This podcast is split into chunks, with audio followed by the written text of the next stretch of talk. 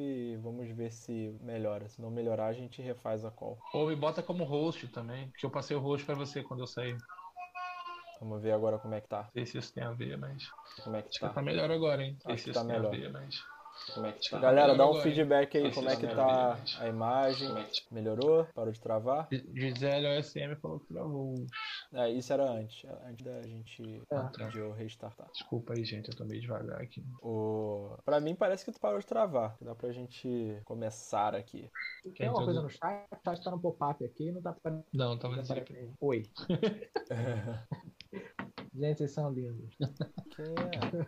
Acho que é a É a Patrícia. Patrícia? Acho que é a Patrícia- E aí, é, Patrícia? Grande abraço, Patrícia. Valeu por acompanhar aí. dando moral aí. Vai ter uma perguntinha sua aqui, Pat. Isso aí, tá no, Agora tá no arsenal aqui. Bom, então, acho que tecnicamente estamos preparados para começar. Prazerzaço receber o Haroldo aqui. Vamos falar sobre mercado de trabalho, sobre programação, cagar bastante regra e tentar ajudar o máximo possível aí. É assim que a gente chegou aqui, inclusive. É, Deixa isso aí. E aí, primo, faz sua. Rodrigo Cotton faz sua apresentação aí. Eu queria só saber se o meu som ambiente tá com muito barulho. Tá tudo ótimo e lindo agora. Meu filho tá gritando um pouquinho no fundo. Eu queria saber se não. É o som natural da vida, da Eu tô família. acostumado com meu filho gritando. Então, é, o- é é o som da, é o som da família brasileira. né? É. Bela moral. É, então, tá, cara, meu nome é Rodrigo Costa, pra quem não me conhece. A gente tá aqui na TV Globo toda terça-feira, às 8 horas da noite, no horário de Brasília. É, a gente tá recebendo aqui o Haroldo, vai falar um pouco sobre mercado de TI, é, que tá sempre, contra, sempre com mais vaga do que gente, né? E esse é um tópico que foi sugerido por um, um amigo meu no Instagram, quando eu pedi sugestão de tópicos. E a gente vai tentar falar um pouco sobre mercado, falar um pouco sobre o que que tá bombando, o que que não tá, é, forma de entrar no mercado, é, como é que você pode aprender a programar, mesmo estando nos seus 30 anos, como eu estou agora.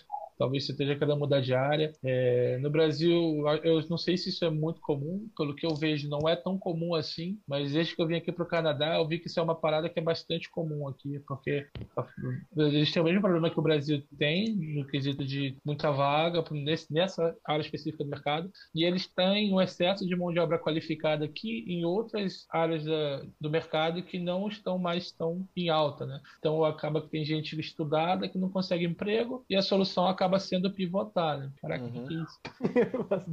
Cara, ignora isso. é. Ignora. Então, existem, muito, existem muitos, muitas iniciativas populares aqui, pelo que eu já vi, para dar treinamento para essas pessoas que já encaminha direto para um estágio. Né? Eu acho que no Brasil está muito incipiente isso, mas eu fiquei bastante interessado em falar sobre esse tema, porque talvez a gente consiga, sei lá, despertar em outros desenvolvedores também a ideia, a ideia de fazer a mesma coisa, né? Tentar trazer mais gente para dentro do mercado, tentar divulgar mais o o conhecimento de desenvolvimento que a gente adquiriu ao longo dos anos. E é isso aí. De bola. É... Bacana, eu até fiquei curioso, o, o, o Coto. Qual é o. Quais são os mercados hoje que estão saturados aí no Canadá? Achei que nenhum ca- mercado estava saturado no Canadá. Não, então, cara. Não, então. Brasileiro lá, Rodo, né? É, Não, aqui tem, aqui tem muito. Aqui tem muitas. Eu não diria que está saturado, assim, não vou saber precisar o mercado, mas eu vi aqui na empresa que eu trabalho algumas pessoas indo fazer estágio, pode também ter relacionado à cidade que eu tô, que eu moro numa cidade pequena aqui, né, e muitas pessoas vindo do mercado, por exemplo, de, é, de publicidade, edição de vídeo, coisas do tipo, né? É, sei lá, gente que trabalhava na televisão, por exemplo, televisão é um negócio que está ficando mais em baixa, não só aqui, mas também em outros lugares do mundo, né? Uhum. A gente vê com internet.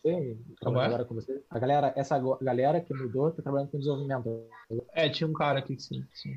Legal. É, e também é, e também você vê também que pela quantidade de gente que eles importam de fora para trabalhar com TI, tá bem claro, né, que existem existe uma falta, né? E às vezes também não é nem que a pessoa não consegue trabalhar na área de, sei lá, que ela tem um diploma para trabalhar, mas pode também ser simplesmente uma questão de um salário mais alto, né? Porque mercado de TI, como falta pessoas, acaba que o salário acaba subindo mais do que algumas outras carreiras e é uma opção viável e não é assim, não é esse bicho bicho de cabeças que a gente achava que era quando via filme do Matrix lá e o Neo aquela telinha verde lá, subindo os códigos. Não, é engraçado de que fala hacker. isso, porque eu tava lem- quando você me chamou pra fazer essa, essa live, eu tava lembrando como que era na época antes de eu começar a trabalhar com, com desenvolvimento. E eu, e o que eu pensava que era desenvolvimento. Eu achava que era uma parada absurda do que ele é. Eu pensava, cara, como é que pode quando um mouse clica num botão, o que acontece com os panos, tá ligado? E aí quando você descobre que é, você vê, caralho, que bagulho entediante.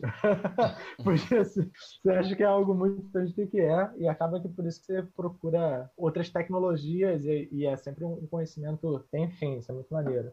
É. O que que você estava falando aí um- sobre.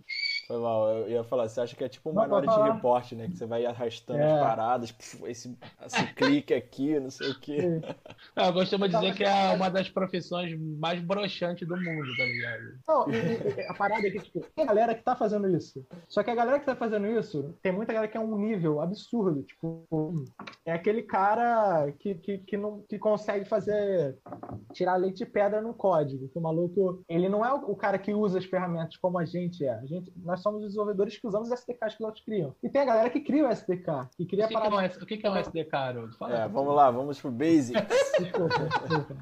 Vamos lá. O SDK nada mais é ferramenta, que, que no inglês ele é System Development Kit. Então, é um kit de desenvolvimento que a gente usa que já tem várias, várias ferramentas mesmo que ajudam a gente a realizar um certo trabalho. Então, se eu tiver que abrir um, um ponto num mapa para mostrar onde tem um restaurante, não sou eu que tô, co- que tô codando na mão o mapa, indo na, na com a informação do GPS, nada disso eu uso que alguém, código que alguém criou para fazer isso e facilitar a minha vida. Então é nada facilitador. É, É. Então, a gente não- raramente cria um SDK. A gente normalmente usa o SDK que outra pessoa criou. A gente usa uma ferramenta que outra pessoa criou. E a pessoa que É. criou teve um trabalho absurdo. São nível, às vezes, dependendo do que seja, pode ser um nível muito baixo na programação, que muitos de nós nunca vai nem tocar. Cara, é bom você É. explicar que nível muito baixo significa Cara, muitas vezes falar nível muito mais baixo, complexidade, não tipo ser. assim que o cara seja É. um nível ruim.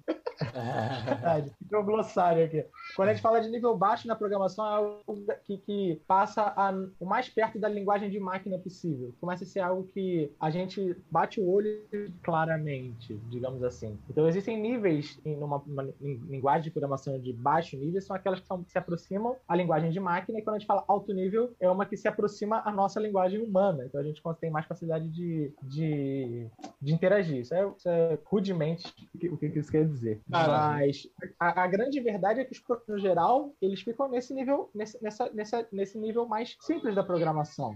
E você não precisa, cara, não é, não, você não vai ser um programador pior ou, ou, ou menos ahn, terá me- menos potencial para crescer se você continuar nessa camada de, de nível, depende do nível alto. Depende do que você quer para sua carreira. Eu particularmente não acho muito maneiro a parte de baixo nível e, é, e, e é um, eu acho muito complexo. Então eu não acho que esse é um tipo de coisa que eu ia querer na minha carreira, no meu dia a dia no trabalho, entendeu? Não sei Cara, vocês que fizeram. Não, eu, eu, tipo, você falou uma parada interessante aí, que é sobre a imagem que muita gente tem do que, que é o trampo e o que, que é na real, né? Tipo, eu, eu gosto de pensar que para cada, sei lá, para cada um hacker tem, sei lá, provavelmente centenas de milhares de bunda suja que nem nós, assim. só- Entendeu? No nosso caso, nós, nós três somos desenvolvedores de aplicações móveis, então, enquanto tem um cara chinês lá tentando invadir o computador do Trump, tem 100 mil nós fazendo telinha para Android, pra galera então, então, galera, eu não sei hackear o Facebook da sua namorada.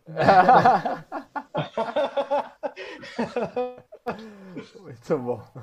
Cara, eu acho, acho que seria legal. é, enfim, a gente estava conversando aqui antes de entrar no ar também que esse set que a gente está aqui hoje, esse grupo de pessoas para falar sobre isso, é interessante que nenhum de nós tem formação acadêmica na área, né? Então, eu queria pedir para você começar um pouco contando a tua trajetória e depois, se o Lucas fala dele, eu falo a minha, e a gente tenta motivar a pessoa que se até uns merda que nem nós conseguir alguma coisa na carreira, todo mundo também pode, né? É, Então, então vamos lá. É, meu nome é Haroldo, como eles já falaram. É, eu, trabalhei, eu trabalhei com o Lucas e com o Primo. O Primo foi o meu primeiro trabalho, eu já tinha trabalhado com ele na Decklink. Eu preciso Decklink contar é- uma, vou contar umas histórias depois. Foi? Não, deixa pra lá. Ah, meu apelido na Decklink era Marrom, mas vamos deixar essa história pra depois. Aí, E, vamos lá, desde o início. Eu queria tirar uma parada aí, porque teve um que fala que, que, eu não, que eu não tenho faculdade, a galera veio reclamar isso comigo. Eu tenho faculdade, mas ela é de design, então a gente não quer dizer nada na minha área de, de desenvolvimento. Obviamente, as skills de design que eu ganhei nessa faculdade me tornam, me, me, me, me trazem um, um mindset diferente, então eu posso utilizar isso na minha área, mas, mas isso não quer, dizer, não quer dizer nada, você não precisa ter uma faculdade para fazer o trabalho que a gente faz aqui. É, eu comecei com um técnico de informática. Eu vou te falar que o técnico de informática é muito, é, foi importante para mim porque eu era muito preguiçoso. Então, várias vezes eu pensei em desistir. E o fato de terminar ele me, me, foi um empurrão para frente falar, cara, agora você terminou um técnico de três anos, que foi um pouco chato, então bota isso na prática. Vamos ver como é que funciona no mercado de trabalho. Mas, sinceramente, tudo que eu fiz no técnico eu poderia ter feito sozinho, ainda mais hoje em dia, com tantas comunidades, tanta, tanta ferramenta, que a gente vai falar um pouco sobre. Então, sinceramente, é, apesar de estar falando, o primo também, eu acho que o Lucas também tem técnico, não tem certeza? Sim, sim. Hum, hum, tem técnico também, mas, sinceramente, acho que hoje em dia, técnico é uma parada muito você começar no mercado de trabalho, mas não é completamente necessário. Você, um curso online te daria, até talvez dependendo de quão, quão disciplinado você for, você consegue chegar bem mais longe do que, do que eu cheguei como técnico. É, essa é a complicação, né, de estudar por conta própria, que nem todo mundo tem disciplina, mas para quem tem interesse de seguir carreira, né, se você quiser entrar nesse mercado, mais dia menos dia você vai ter que aprender a estudar por conta própria. Se você já souber antes de entrar no mercado, melhor ainda, porque você vai conseguir aprender sem ter que ficar gastando rios de dinheiro, ou então gastando muito tempo numa sala de aula de um curso técnico ou de uma faculdade, mas a gente elabora mais para isso aí. Desculpa, é, Mas eu, eu concordo com isso daí. É, é, o técnico, ele, principalmente pra gente que nem o Harold e eu, assim, pô, você tem que focar ali naquilo ali, você tem que passar por aquelas cadeiras. Tipo, é legal porque ele é. joga um monte de informação no teu colo e você vai se aprofundando em algumas, né? Como é muito abrangente, tinha a parte lá de, pô, manutenção de computador, velho, eu cagava litros pra aquilo lá, velho. Mas, tipo, é. Mas é legal porque você não é um totalmente leigo, né? E, e acaba é. entendendo alguma coisa. Não, e eu fico, eu fico, eu fico pensando, eu era muito novo quando eu fiz o técnico. E eu, eu levei ele bem, bem, com poucas. Nas, nas coxas. Bem, bem nas coxas. E eu fico, hoje em dia, se eu tivesse feito uma, um, uma, um curso, hoje em dia, sem saber, se eu não soubesse programar, mas com, com entendimento de mercado de trabalho, talvez, e uma necessidade, eu acho que eu ia ter feito com muito mais disciplina por, por sentado e estudado do que ter feito naquela época que eu tinha 17, 18 anos fazendo um técnico que eu só estava fazendo para ele ganhar o certificado no final. Sim.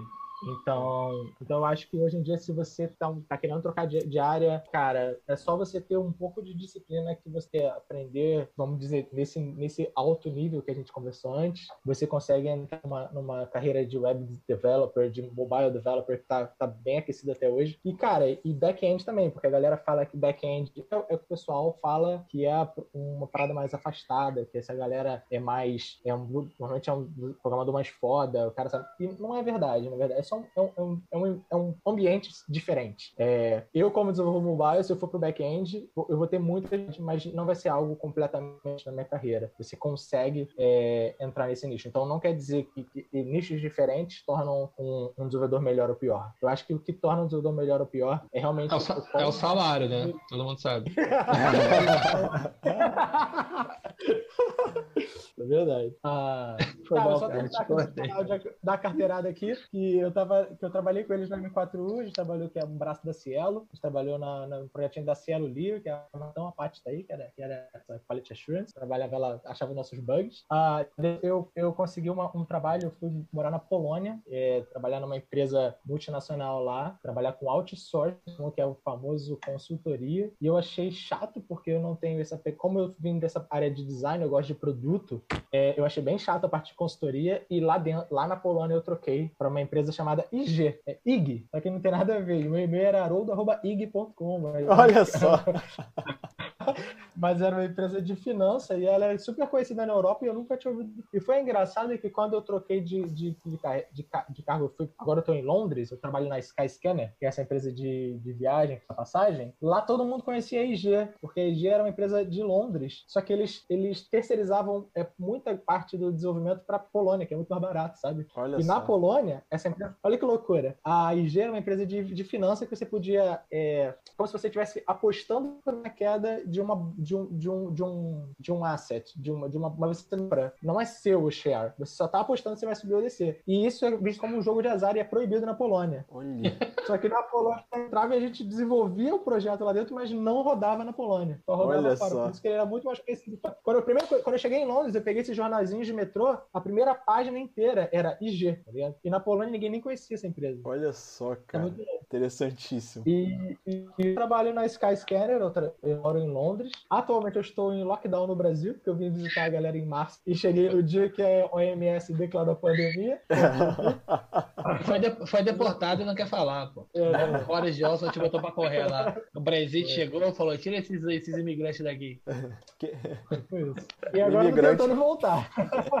Imigrante que não falar com sotaque britânico pode ficar aí no país que, de origem mesmo. Cara, vou te falar que eu, eu moro em Londres. Eu acho que eu ouvi gente com sotaque britânico umas cinco vezes, tá ligado? Sério? Não existe não britânico. Cara, é esquisitão isso aqui também. Aqui também é meio assim. Eu moro no interior do Canadá e ainda é meio assim. Você vai num lugar, toda vez que uma pessoa se destaca, ela começa a falar uma língua que tu nunca ouviu na vida. Cara, É muito imigrante, pra caramba demais. Ô, o segundo cara que quer sair de desenvolvimento e ir pra, ir pra medicina, velho. Ah, se eu tivesse Tendência, condição, eu né? fazia isso também. O mercado tá aquecendo agora de medicina, né?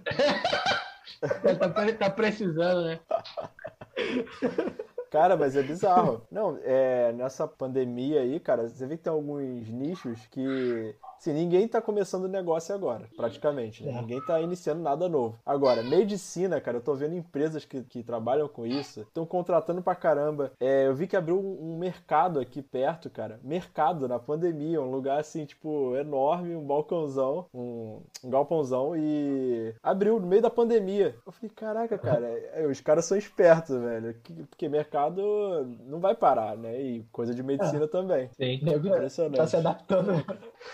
É, cara, então, mas aí falando um pouco também, eu também fiz técnico na época lá. Eu lembro que quando eu tava. Eu também levei na Post técnico, eu comecei, eu tinha 13 anos, então dá pra, dá pra entender. Meu primeiro contato fazendo algum tipo de programa foi com o Pascal quando eu tinha 13 anos de idade. É isso aí. Uma, uma época bastante distante. E eu lembro que na época do técnico eu tinha uns colegas de sala que eram bastante empenhados. Assim. Hoje eles estão tudo bem de vida no mercado e tudo mais lá no Brasil. E, porra, eu fazendo meus programinha lá só pra me livrar daquilo ali, me formar e sair fora, né? Eu levei colégio nas coxas a vida toda. E os caras estavam fazendo uns, um, porra, aplicativo de mensagem pra conversar na rede lá do. Da, na, Caraca, mano, os malucos vieram. Tavam, tinha feira de ciência, os caras faziam uns, uns bagulho com eletrônica também, porra, circuito, parada maneira pra caramba. E eu só lá coçando o saco e fritando pastel pra tirar meu set. É minha vida, é. Mas deixa eu te falar uma parada. É, Eu, tem casos dessa galera que, que era nada no técnico e hoje em dia tá, tá bem pra caralho na carreira, mas eu te falar que eu vejo muito mais o contrário no meu caso, tá ligado? É, Não, eu, não, eu, não, eu, não quero- eu não vou ficar falando isso, não, porque depois vai que os caras vêm aqui e vai ficar falando Ah, que eu sou não. babaca. Porque eu era de medíocre pra baixo no técnico. Eu era, tipo, tava ali pra menos que fritando pastel, só queria terminar aquela parada. E tinha uma galera mandando, tipo, tava em outro nível. A galera tava no, na no teste que todo mundo tava se ferrando pra tirar 3, a galera tirava 9, 10. E aí eu sou, eu sou, eu sou fuxiqueiro de LinkedIn, tá ligado? Então de vez em quando eu vou ver, vou ver como é que tá. Cara, é engraçado que essa galera, muita, muita dessa galera que era muito boa no técnico, que desempenhava de verdade, eles tomaram uma, cade... uma, uma carreira mais acadêmica. E tem uma Uhum. galera que tomou uma cadeira acadêmica que entra no mercado de trabalho. E, cara, essa galera tá entrando como júnior no mercado de trabalho. Isso, isso é muito louco. Porque tem uma galera que, que bate no peito e vai para acadêmico e é isso mesmo. e Carreira, carreira no Brasil é foda. E a galera que tentou ir para acadêmico e voltou agora tá no júnior. E muito porque é, eu acho que tem uma inversão aí de valores que, que é a questão de terminar a faculdade para começar a trabalhar, né? Eu lembro que eu conheci uma galera quando eu, tava, quando eu tava na PUC fazendo design, era fazendo computação lá. A galera, eu, eu, pô, eu trabalhava na M4 com vocês e tava fazendo faculdade de design. Eu, minha, meu dia a dia era pegado pra caramba, eu fazia um horário diminuído na M4U, mas eu tava terminando a faculdade para sair, entrar no mercado de trabalho e ter um bom emprego. Então, eu já tinha um bom emprego. E a galera que era programador, que eu sabia que era programador melhor do que eu, a galera era, era foda. É, a galera não queria arranjar emprego, porque eles queriam terminar a faculdade. Fala, pra que vocês querem terminar a faculdade? Pra arranjar um emprego. Você pode ter um emprego agora. Mas aí o cara,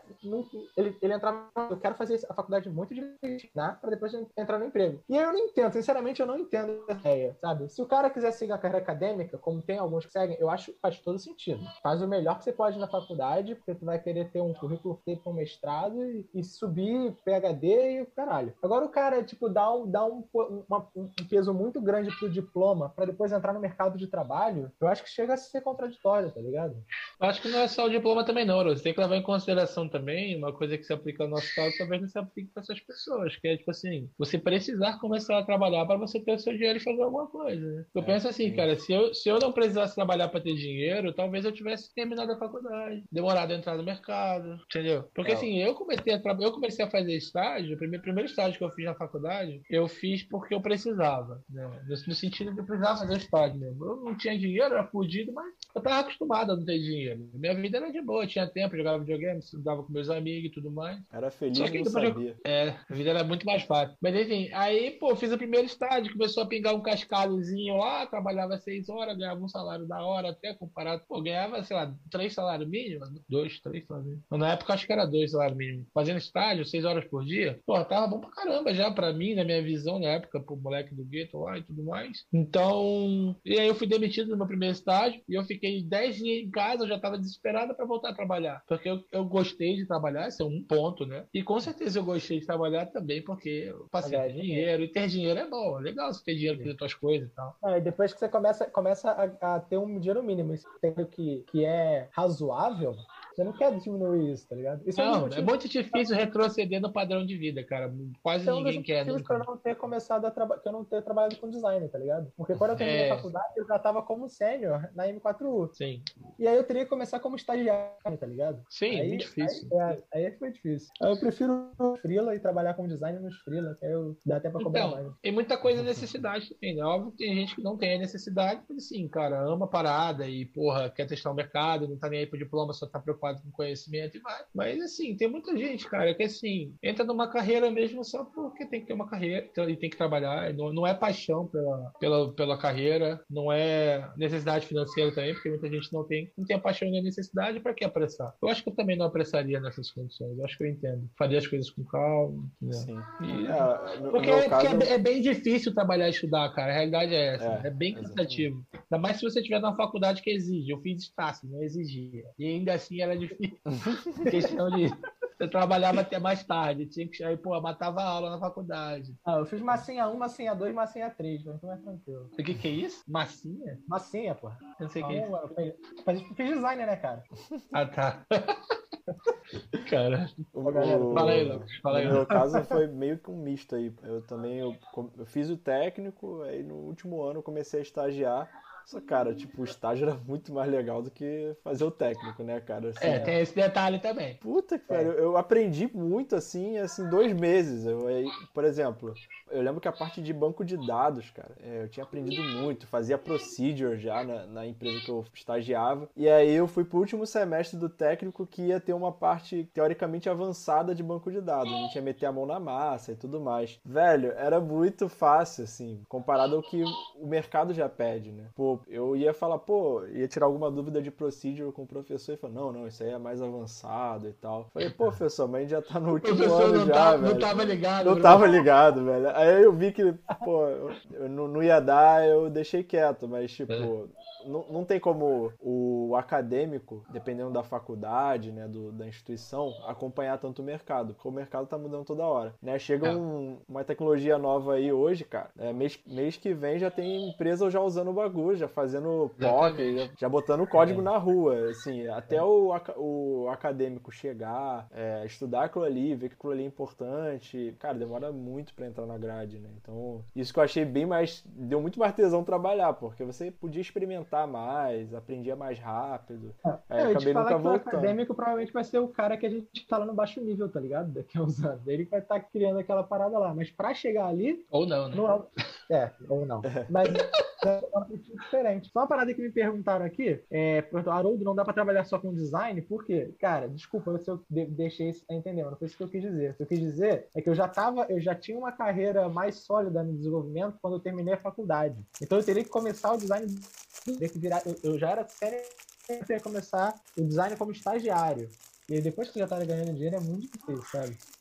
Então, é, Haroldo, acho que é bom mencionar também que você aproveitava coisas que você também aprendeu como designer, Sim. enquanto desenvolvedor Não, front-end, mobile, fazendo aplicativo. Eu falei, Ah, eu falei isso, eu falei isso no início, mas eu acho que vou até repetir. No meu trabalho hoje em dia, eu acho que um dos, dos principais diferenciais que eu tenho é, em, em todas as empresas que eu passo é a minha visão de produto. Porque eu tenho a visão de, de, de designer mesmo. Apesar de eu não, de eu não é, praticar cenas, e, e designer não é só você pensar na, em tela, desenhar tela, tem muito de experiência de usuário também. Fazer telinha, né? É, fazer teste. Então, Eu tenho, eu tinha toda uma. Hoje em dia eu, eu converso de, de- tipo, eu tenho discussões que eu posso é, me pautar no meu conhecimento de design e experiência do usuário com o meu product owner, que é o que é normalmente o, o, o dono do produto que, que decide qual é o caminho que a aplicação vai levar. Eu posso discutir de igual para igual e, e a gente chegar numa, numa, numa solução que, que, que, que faz sentido pro todo, entendeu? Então hoje em dia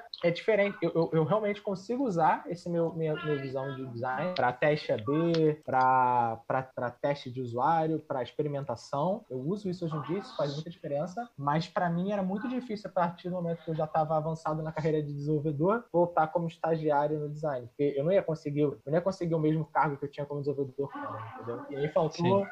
Culhão meu e, e eu sinceramente não, não me arrependo dessa Sim.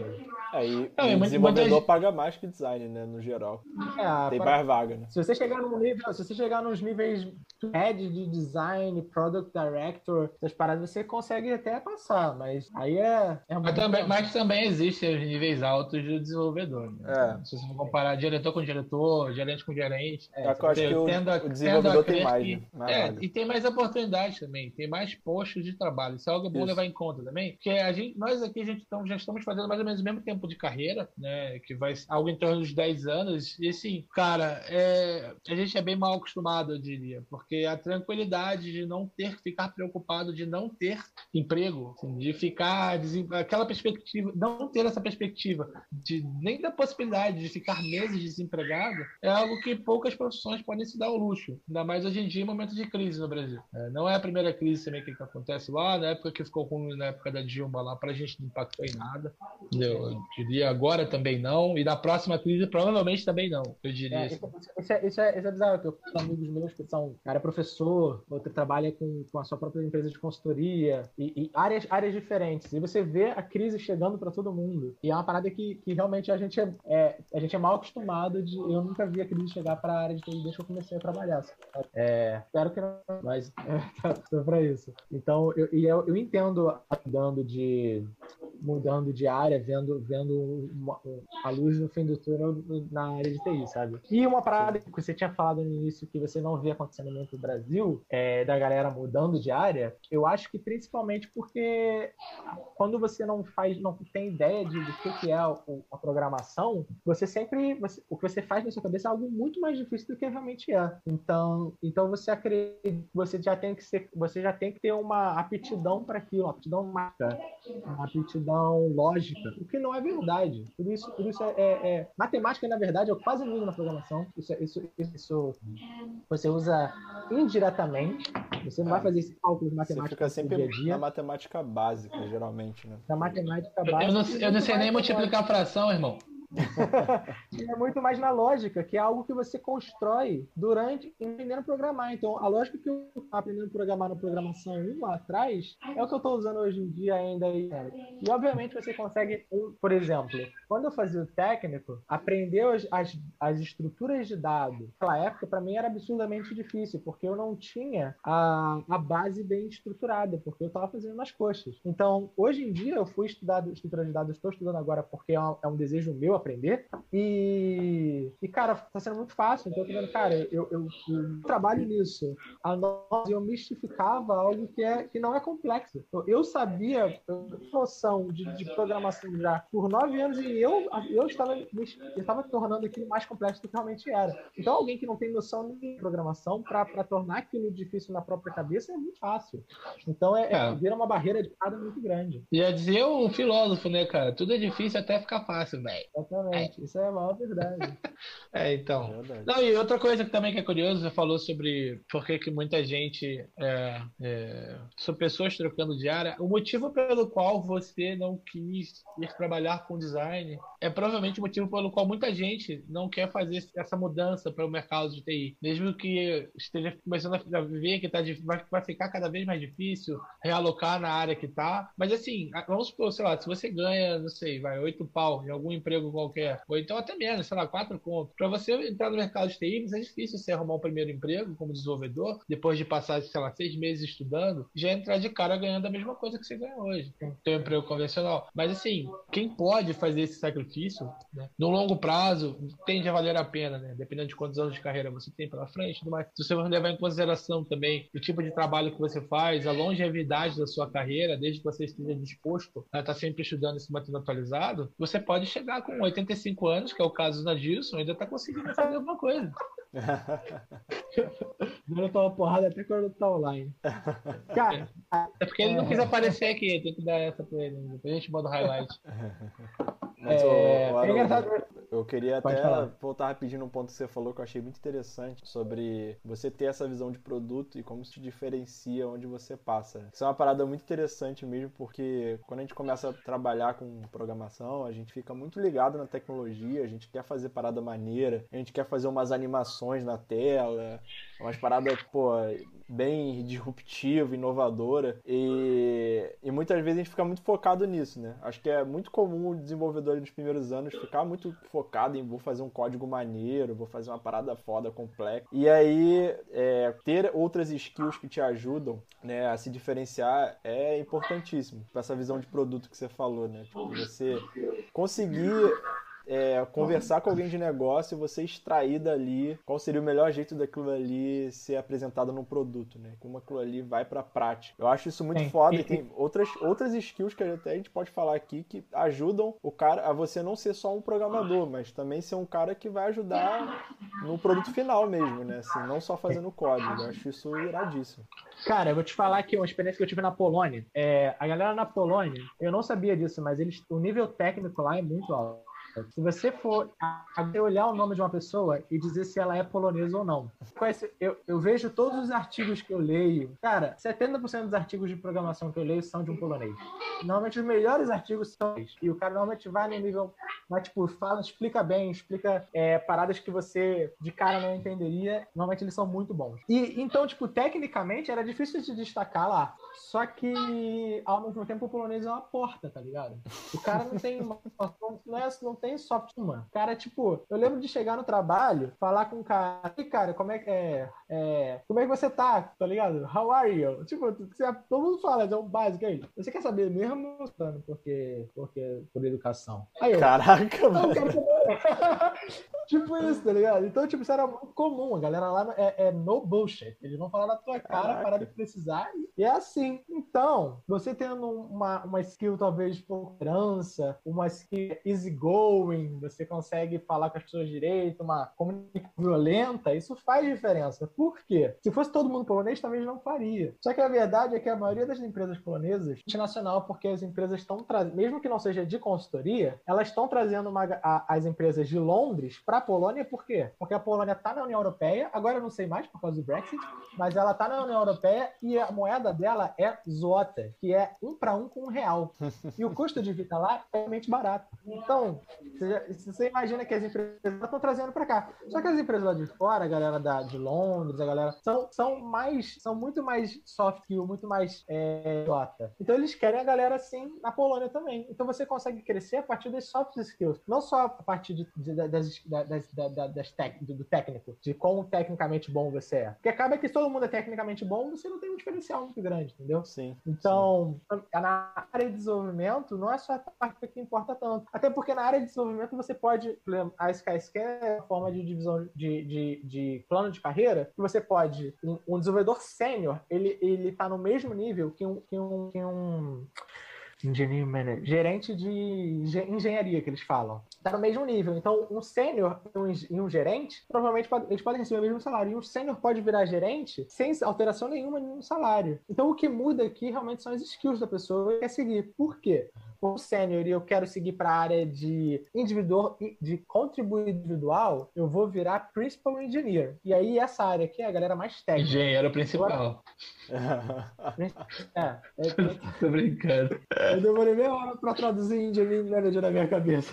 E, e na área, e na, e na outra área de, de gerência, você vai seguir para um, um, um, um gerente de engenharia. É questão de engenharia. Um gerente de engenharia sênior. E aí vai ser a área de. Eles chamam de. Sim, uma é, é individual e outra é de time. Então, você quer desenvolver individual e ajudar a empresa com o seu individual, ou você quer ajudar a empresa desenvolvendo time? E aí, nessa área, você praticamente já pode parar de programar, tá ligado? Que é o que o Nadson fez, por exemplo. Parou de Coitado, né? tem essa zoeira da, na, área- na galera de desenvolvimento que fala que engenheiro para de programar não é mais programador. Mas não é verdade. O Não, engenheiro não, gerente, pô. Gerente. E o gerente, para poder, vir- poder virar gerente, ele tem que saber, ele tem que saber o que está acontecendo Tem que fazer, fazer uma politicagem, beijar uma bunda aqui, outra ali. Não, cara, mas ó, uma parada que eu acho interessante do que você falou, eu acho que a tendência pro mercado no futuro é que eu tenho essa crença, tá? Não sei quantos anos vai levar para chegar nisso, mas daqui lá para frente, todo mundo meio que vai ser programador, né? Isso vai fazer parte do dia a dia do trabalho de todo mundo, sendo que aí você vai ter suas especializações, tipo, ah, você é um professor de história que também é programador, então você usa esse conhecimento, sei lá, para, não sei, coisas do tipo, entendeu? Então, sei lá, você, você aplica na medicina, você aplica naquilo ali, entendeu? Porque a tendência é ter mais- cada vez mais sistema por aí, precisa de gente para mexer nesses sistemas, e a vida vai, né? Eu vou- dar uma aqui. É, vou falar de um livro que eu li. Inclusive, quem me recomendou o livro foi o Nadilson, que eu estava querendo aprender um pouco mais sobre DevOps. Qual é- Google Works? É, sete, sete hábitos das pessoas altamente eficazes. Mentira. Eu tava querendo um pouco mais na área de DevOps, porque eu tava querendo entender um pouco melhor como funciona a rede, como eu falei antes. E, e o livro é, é um livro Projeto Fini, que ele, na verdade, é um novel. É um, é um romance que, que explica como funciona, como que uma, como uma empresa de um ambiente totalmente caótico para um ambiente organizado e que segue as práticas de DevOps, blá blá. Eu não vou falar o que é DevOps. O que eu peguei de legal desse livro é que ele fala que antigamente isso foi em 2014, não, 2012, não faz muito tempo, 2010. vamos dizer assim. Antigamente, 2012. Cara, tô me sentindo Ah, velho, que as coisas rápido. Mas, tipo, 2010, não faz, não, desculpa, não faz tanto tempo assim. Mas 2010, é, as empresas que tinham uma área de TI, elas não se chamavam empresas de TI. Elas eram uma empresa que tinha uma área de TI e a área de TI era totalmente marginalizada. Então, aquela galera de TI é a galera que vai desligar e ligar a impressora, vai desligar e desligar o computador e, e, e TI vai funcionar. E na hora, eu, eu vou fazer o meu parte de marketing aqui, e quando esse aqui acabar, o produto tem que estar pronto, e se não estiver pronto, se dane. Eu vou botar na rua e se explodir tudo, a culpa é do TI. E hoje em dia se sabe que funciona, que para uma empresa sa- ser saudável, a parte de TI tem que, tem que ir no produto. Cada vez mais indo pro produto, produto. Isso é muito legal. Então, a empresa, as empresas hoje em dia se tornaram empresas que não eram de TI, se tornaram empresas de... Então você vê a Amazon, que é uma empresa que tem e-commerce. Você vai lá e compra coisa. Ela, ela, na essência, ela é uma empresa de TI. Você vê o Facebook, que é uma, uma empresa de rede social. A essência dela é de TI. Mas aí não Então, tem como não ser também, né? Não Facebook como, é um mas, exemplo exemplo, ruim. É um exemplo ruim, mas o Amazon é a estante virtual, que é uma empresa de sebo online, que tem, tipo, você vai lá comprar livro online nela. Ela é uma empresa que é altamente é, bem vista no mercado de TI. Ela é uma empresa de TI. Ah, a empresa- o iFood, qualquer empresa de entrega de comida, inicialmente é um negócio logístico, é um negócio de, sei lá, processador. o que, na- o que naturalmente acontece é as empresas que têm uma área de TI, elas se tornarem empresas de TI e valorizarem a área de TI porque elas entendem que esse é o core do negócio. Assim como eu acredito que daqui a uns anos todas as empresas vão ter. Então, Pera aí, Haroldo. é, pode falar. Eu estou recebendo aqui no meu ponto eletrônico que o nosso correspondente é, internacional aqui tá, tá, tá querendo entrar para trazer um pouco da experiência dele entrando no mercado numa idade mais avançada. Opa. Queria saber se eu posso botar ele no ar. Por Vamos, vamos no. Se vira nos 30 aí, vamos ver se vai funcionar. Preparei. Peço desculpa para vocês aí, porque vai dar uma. Você trabalha no iFood agora, Patrícia? Não, é Zuper, né? Ela botou iFood coração. É porque todo mundo fui, né? Fui salvo minha vida também. Mas o. Tinha algum. Ah, é. Outra parte, vou, vou, vou, vou falar aqui pra. Ó, tá entrando já. Então, Opa! vou deixar.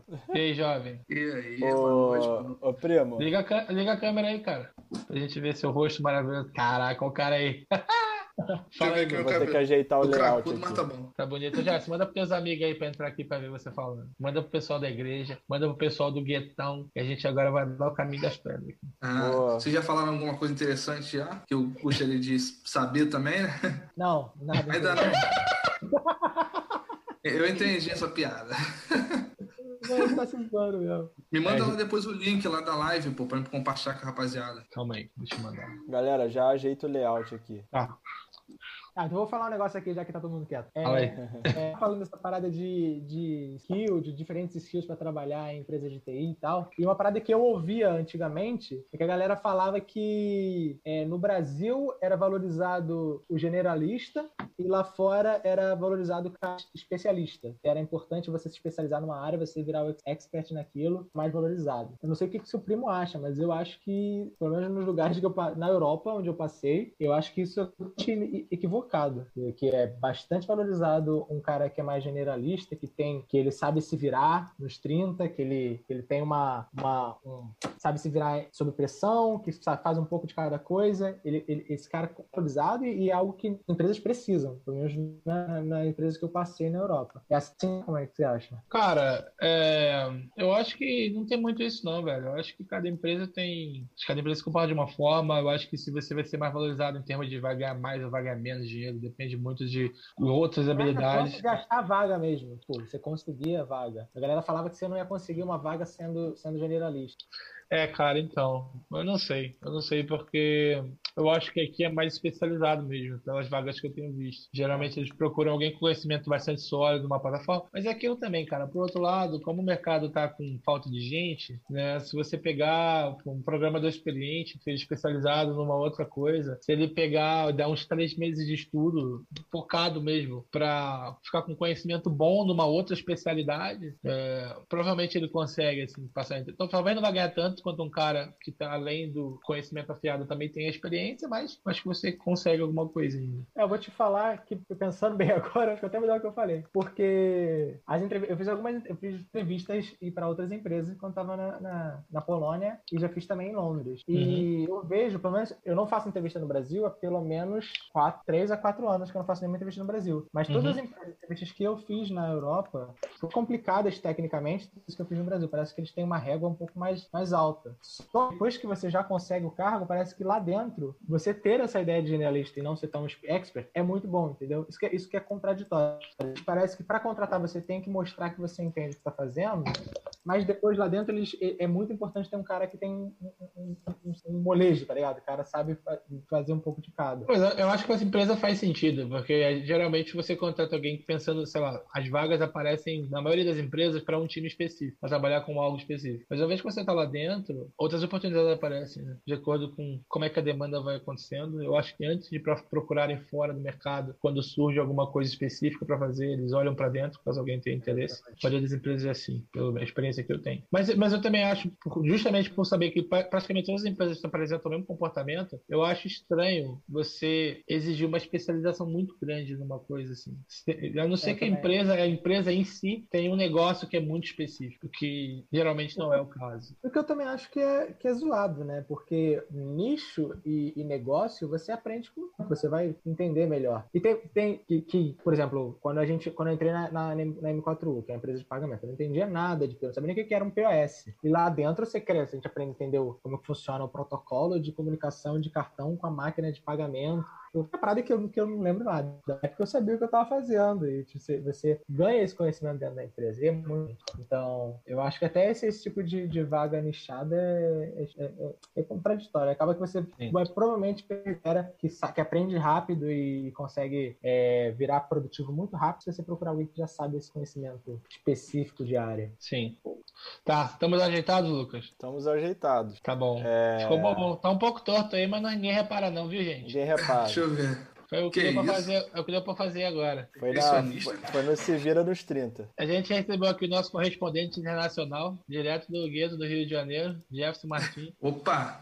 Boa noite, pessoal. Boa noite. Você não, conhe- você, você não conhece, você conhece esse cara aí, Jefferson? Não, né? Quem? O Haroldo? Conhece Você já? conhece o Haroldo? Conhece, conhece? Claro, pô. O Haroldo, eu conheço o Haroldo desde a época do. É porque não deve lembrar muito, mas é, ele era estagiário lá no Decklink. É que ele- Não, quando ele falou Jefferson, eu não lembrei, mas é quando você lembrei, pô. Quando que tu conheceu o Haroldo, cara? Agora eu tô em dúvida. Pô, Cara, cara, Enfim. na verdade a gente já saiu algumas vezes, tô zoando. Cara, eu acho que foi carnaval, alguma coisa assim, não lembro. Eita, melhor deixar quieto isso aí que tá geral casado já. Tá Não, mas, casado basi- já. mas basicamente a, a, a gente conheceu, pelo menos a gente teve uma ideia, né, de que um existia, é, bem no início, na época quando o Haroldo era da M4, fazia estágio, quando ele teve mais contato com você, a gente começou também. A gente já foi lá na. Eu já fui lá também algumas vezes. É, e o Vinícius também, então tinha, então tinha uma galera. Tinha o Vinícius e o. Léo, né? Léo, e o Léo também. Então tinha uma galera lá do gueto. Léo, É, o Haroldo tinha cabelo curtinho ainda, agora tá com tá liberto, um cabelão. Ele tá, tá moderno agora, tá moderno, tá Enquanto não, enquanto não cai, eu deixo crescer. Ah, por quê? Tá começando a cair, cara? Porque olha Não, isso tá- aqui, ó. Eu tenho medo de cortar e não crescer de novo. Boa, pô. Mas então, cara, ó, eu tava falando já, você te convidou aqui porque a gente falando sobre isso, acho que é um assunto que você vai ter coisa interessante para agregar aqui na, pra gente, porque você passou por isso, né, de tá, entrar no mercado numa idade um pouco mais avançada. Não que você esteja velho nem nada, mas tem suas complicações. Eu queria que você falasse um pouco sobre isso, como é que foi tua jornada, teu primeiro contato. Desse também, pô, se tu der alguma dica pra galera que estiver assistindo e estiver querendo fazer o mesmo movimento que você fez. Então, vai lá. É, de mudar, de mudar de área e tu- tudo mais, né? Sim. É, cara, o, assim, o primeiro encontro que, que eu tive, assim, eu, eu startei na cabeça algo diferente, porque desde então eu sempre vim seguindo a minha área. A minha área não, né? A gente meio que na vida, cara, acho que todo mundo vai concordar, né? Meio que um pouquinho, que a vida vai meio que empurrando a gente para alguma área de trabalho, né? Isso é gente- pobre que chama, cara. É pobre que chama. É, pô. Tu falou tudo, cara, porque se a gente fosse de família de magnata, meio que a gente ia ser encaminhado também, porque os caras, é, meio que os pais ali encaminham meio que pra área deles, é, se É. tem um ramo, um ramo de, de negócio, eles estão encaminhando o filho pro mesmo ramo. Mas enfim, a gente como pobre, a gente meio que a vida vai empurrando a gente pra ser balconista, trabalhar no McDonald's. E por aí vai. Não que eu tenha trabalhado no McDonald's, ou, é, Mas trabalhou com, trabalhou com telemarketing, que é marca registrada É. do pobre também. Pô. É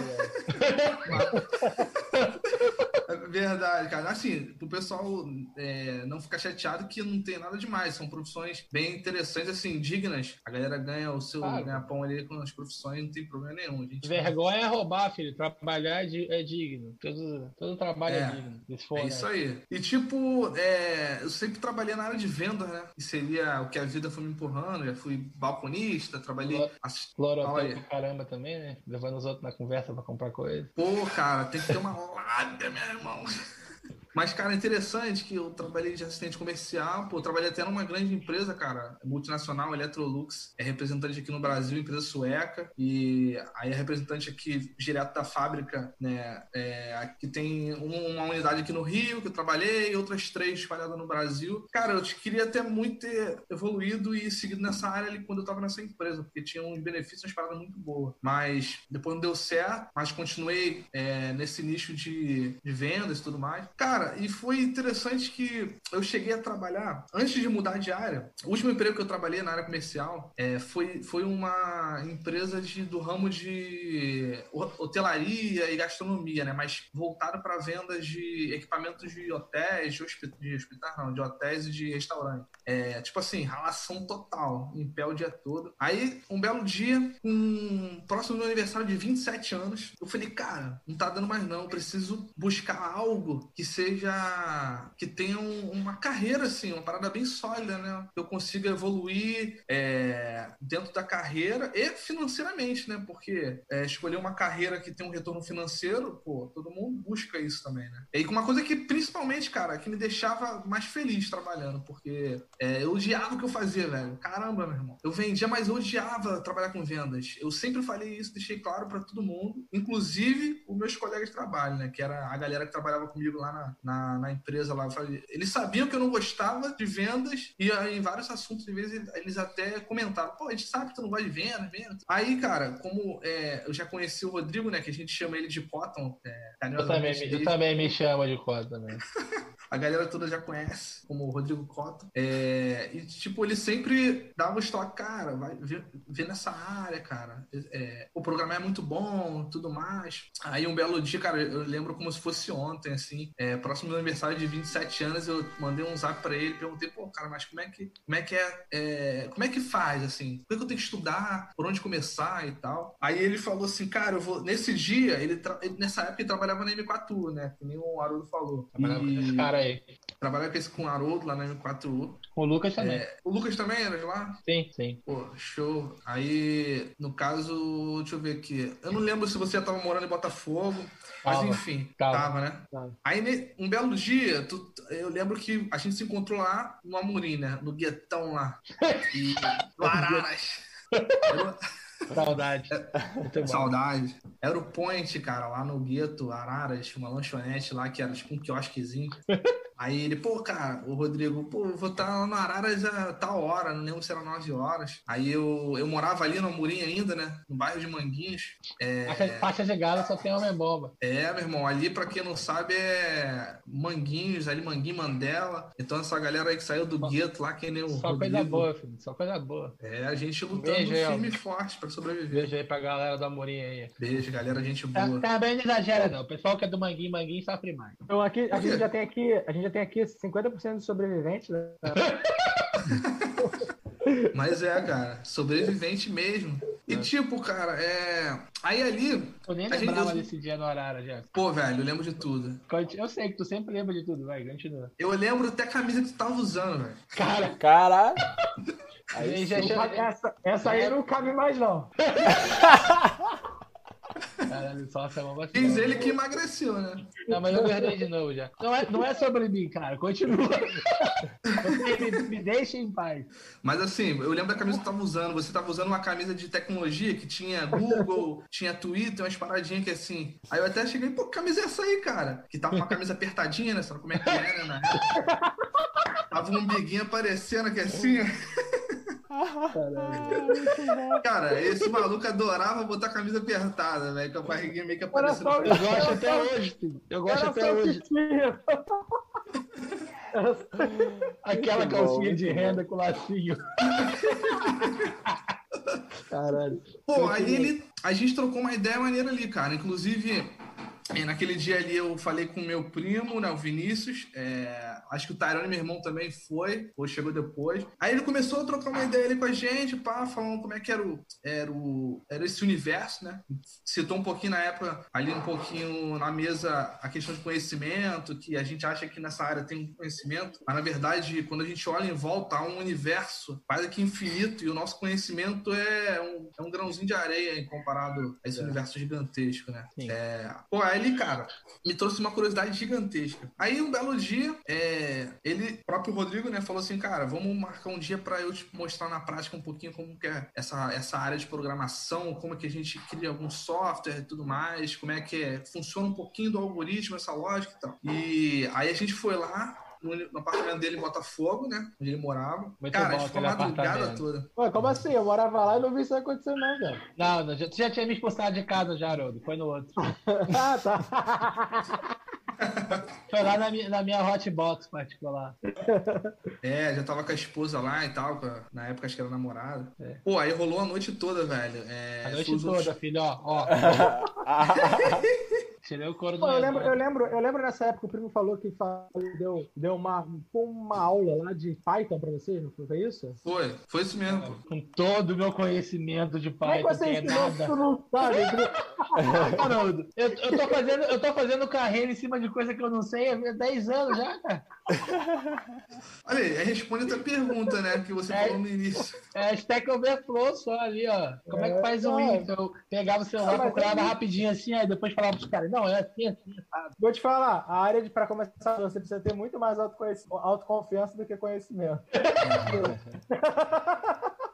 Pô, pior que é verdade, Não, não. cara. Não, você, você vai estar num eterno I have no idea, tá ligado? Aquele meme do cachorro com um químico que não tem ideia do que tá fazendo. É isso. é. O Lucas falou aqui que em dois- em dois meses ele tava bichão na Procedure.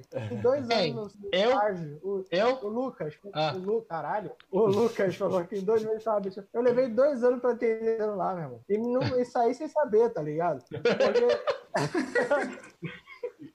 É porque é realmente a parada é que, que uma hora vai estar lá, uma hora você tá ali fazendo, uma hora você vai entender melhor o que tá fazendo. Mas é bizarro como você vê a sua evolução desde o início, e você vê, cara, É. naquela época eu sabia alguma coisa. Passa três, seis meses falando, não sabia porra nenhuma. Agora eu sei. Passa mais, não sabe nada. E, cara, ao mesmo tempo que isso é, é, pa- parece que é. Mano, como é que é, homem? O quê? Que é essa palavra em português?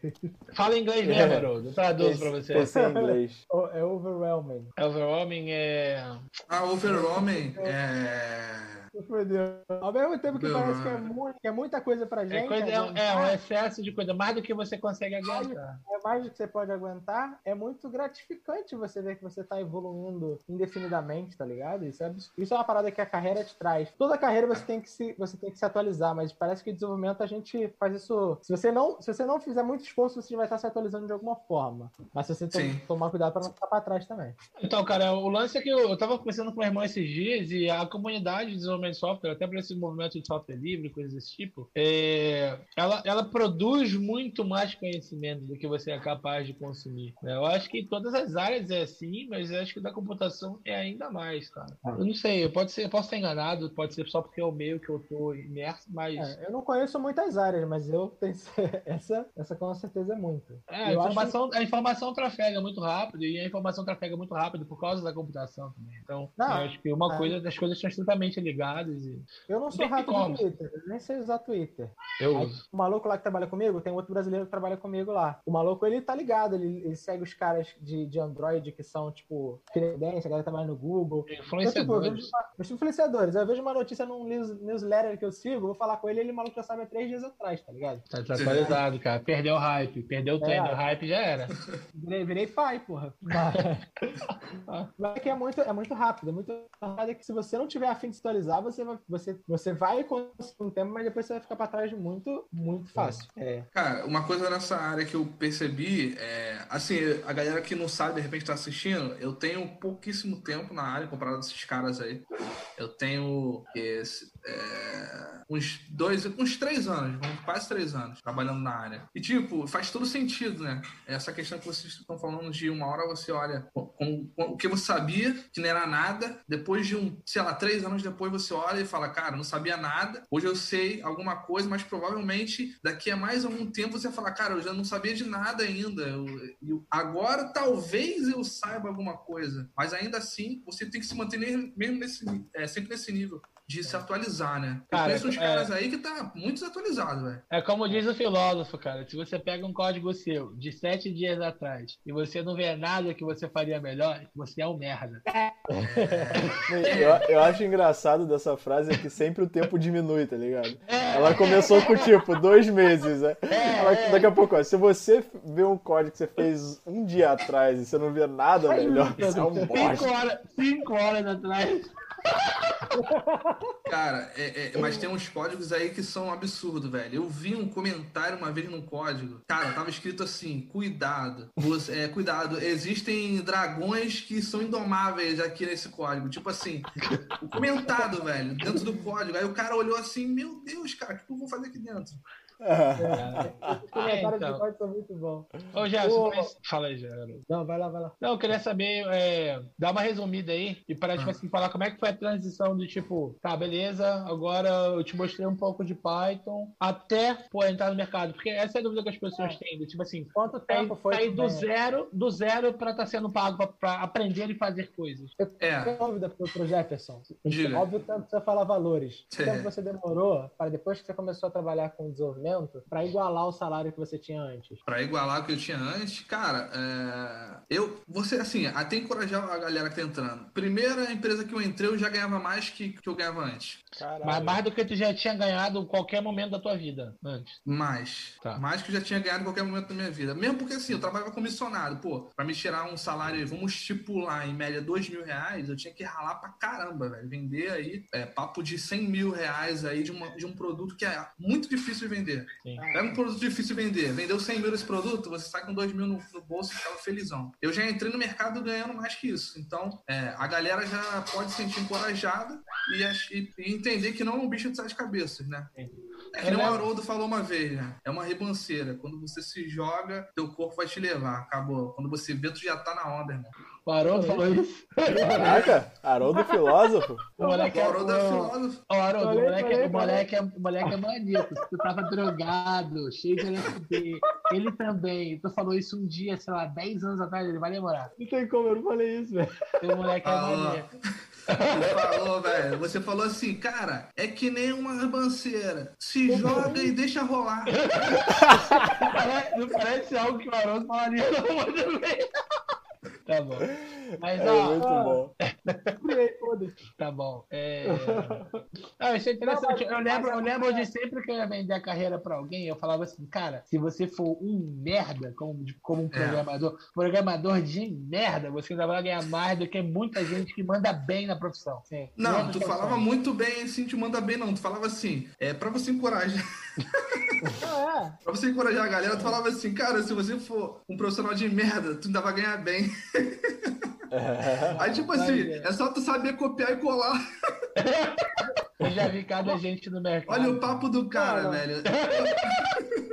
Duas coisas. Uma parada é que o primo fez uma outra pergunta que eu queria saber também, que é a do quanto tempo Ah. você levou, tipo, desde que você começou a programar Não, tipo, da minha casa, sabendo nada, até alguma que você até paga para trabalhar. Isso foi há três anos atrás que você falou, né? É, em média três anos, se não me engano. E não, é a primeira vez que eu fui na casa dele deve ter sido mais de uns 4 a 5 anos atrás. Não, que isso? Mas eu entrei na. É, sim, pô. Eu entrei na carreira mesmo, em média, três anos atrás. Eu fiquei mais ou menos uns dois anos Não, só já, pra não, estudar. faz, não faz cinco anos, não, pô. Quando que eu fui pra São Paulo? Eu fui pra São Paulo em 2017. Não, Não, É, eu, fui, você eu fui em 2017. ó. Você deve ter ido lá em casa em 2016. Eu entrei, em set... eu entrei na primeira empresa em setembro de 2018. É, então, 2016 você foi lá em casa. Mas eu lembro que eu fiquei. é, não, minto, então. Foi, foi um ano antes de você. Um ano e meio, mais ou menos, antes de eu entrar na primeira empresa que eu fui lá na tua casa. Que a É gente isso fez aí. esse negócio do pai. Foi isso aí, foi isso aí. Juntando três anos, mais um ano e meio, quatro anos e meio, pô. Quase cinco anos. Então, e quando você um- entrou, você entrou como estagiário? Não, já entrei já como desenvolvedor. essa é a dificuldade de quem não está fazendo alguma educação formal, né? Você não pode É pegar um aí. estágio. Isso aí. Também tem o fator também que muita gente já é arrimo de família e não pode viver com o salário de estagiário. Como é que é isso? É. Então, é, vamos lá então, que é interessante pra galera que tá querendo entrar na área. E, cara, incrível que. Eu não sei se o pessoal perguntou isso a vocês. Incrível que pareça, todo mundo que não entende da área, mas tem curi- curiosidade e gostaria de entrar, eles perguntam, mas o que que você faz lá, cara? Tu senta na cadeira, você faz o quê?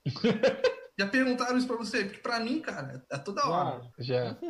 Bem, então, aí, pra galera que tem essa dúvida aí, eu vou falar mais ou menos como que foi para eu poder entrar na empresa e começar a desenvolver de verdade e começar a ganhar dinheiro fazendo isso. É, quando depois que eu fui lá na casa do, do Rodrigo, é, foi eu, meu irmão, meu primo, pra, pra gente poder ter uma introdução, né? A programação, a lógica, pra gente ver como é que funcionava isso. E aí ele, né, pegou o Python lá, malandramente, Stack Overflow, olhando lá e criou um dos primeiros programinhas que a galera costuma fazer aí quando tá fazendo uma coisa assim, uma calculadora. Nossa. Caraca, calculadora não entrava na minha cabeça. Meu Deus, minha cabeça fumaçando, como é que funciona isso? Primeira coisa que ele fez, cria uma conta no Git. O Git é o teu... GitHub, né? Era o GitHub, né? Caraca, Não, o GitHub, já isso aí, foi, pô. mandou criar Não, é um Git. porque eu passei anos sem saber que isso existia. Quando eu descobri, minha vida andou muito mais rápido. Eu vou ensinar tudo.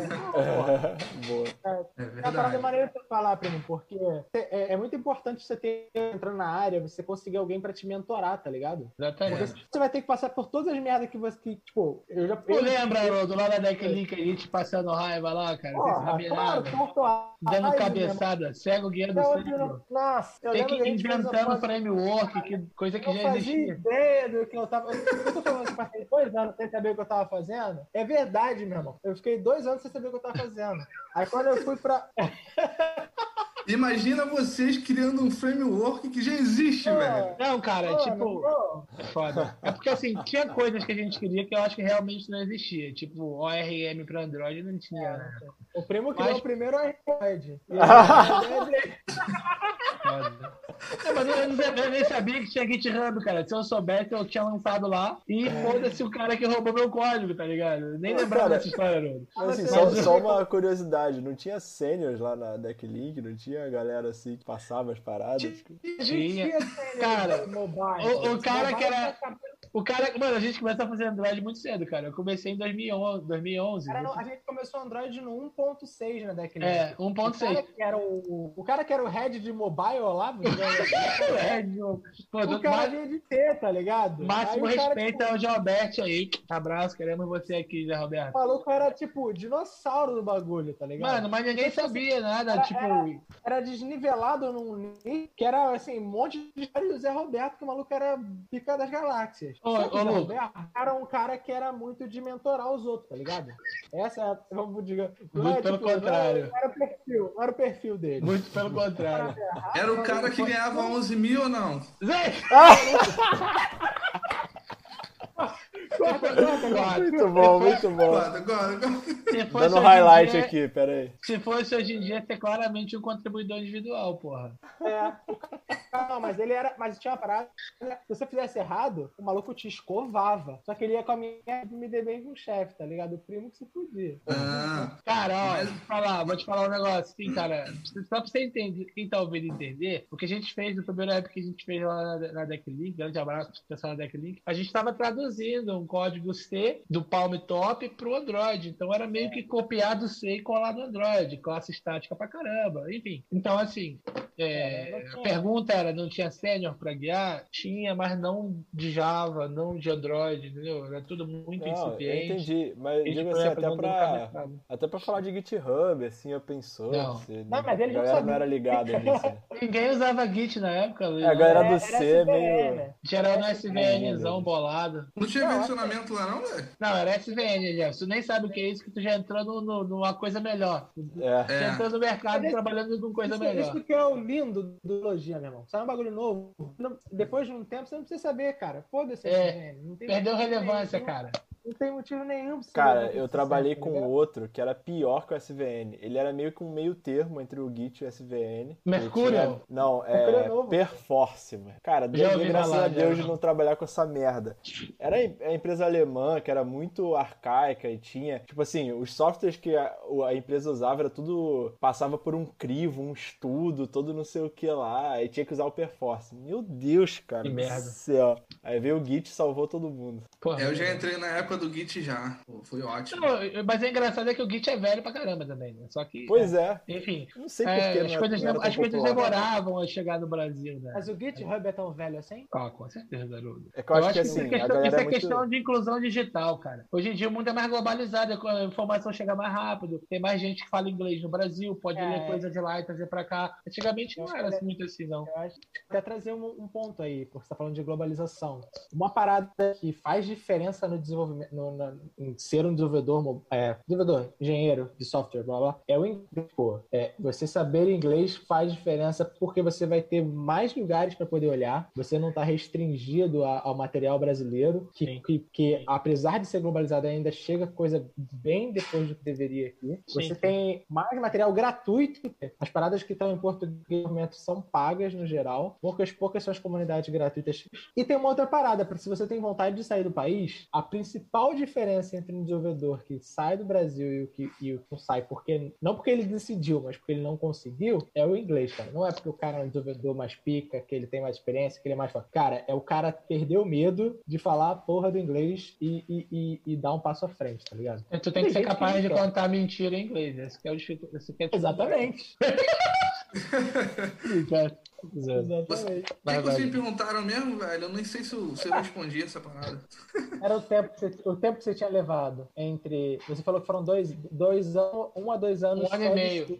Estudo. E aí, como que você provou? Porque você não tinha um currículo na área. Então, como que é. o primeiro emprego você provou, provou proficiência? É, interessante porque vocês falaram que tem muita gente que não consegue, tipo, de repente pensa no estágio primeiro, mas o estágio, o valor não é, não é legal e tal para início, às vezes até ter uma família. Cara, é, não é impossível e as empresas estão abertas a isso. Eu falo porque eu vejo um monte de empresa buscando aí e tal. É, eu não tinha experiência. Então, o meu irmão, que entrou antes da área, ele é mais novo que eu, tá, Irônia? Ele sempre foi uma. Ele foi exatamente isso que o Haroldo falou. É, tipo, no início você tem que ter mais coragem do que é, conhecimento para você poder entrar e, e, e, bater ali nas portas e fazer um monte de entrevista. Ele começou a fazer um monte de entrevista, enquanto isso eu fui estudando. Mas uma coisa que eu sabia que para você conseguir pelo menos uma oportunidade, você tem que estar matriculado na faculdade, mesmo que você é, não consiga finalizar ou não queira, enfim, você tem que estar numa faculdade, porque a empresa ela vai olhar que você cursa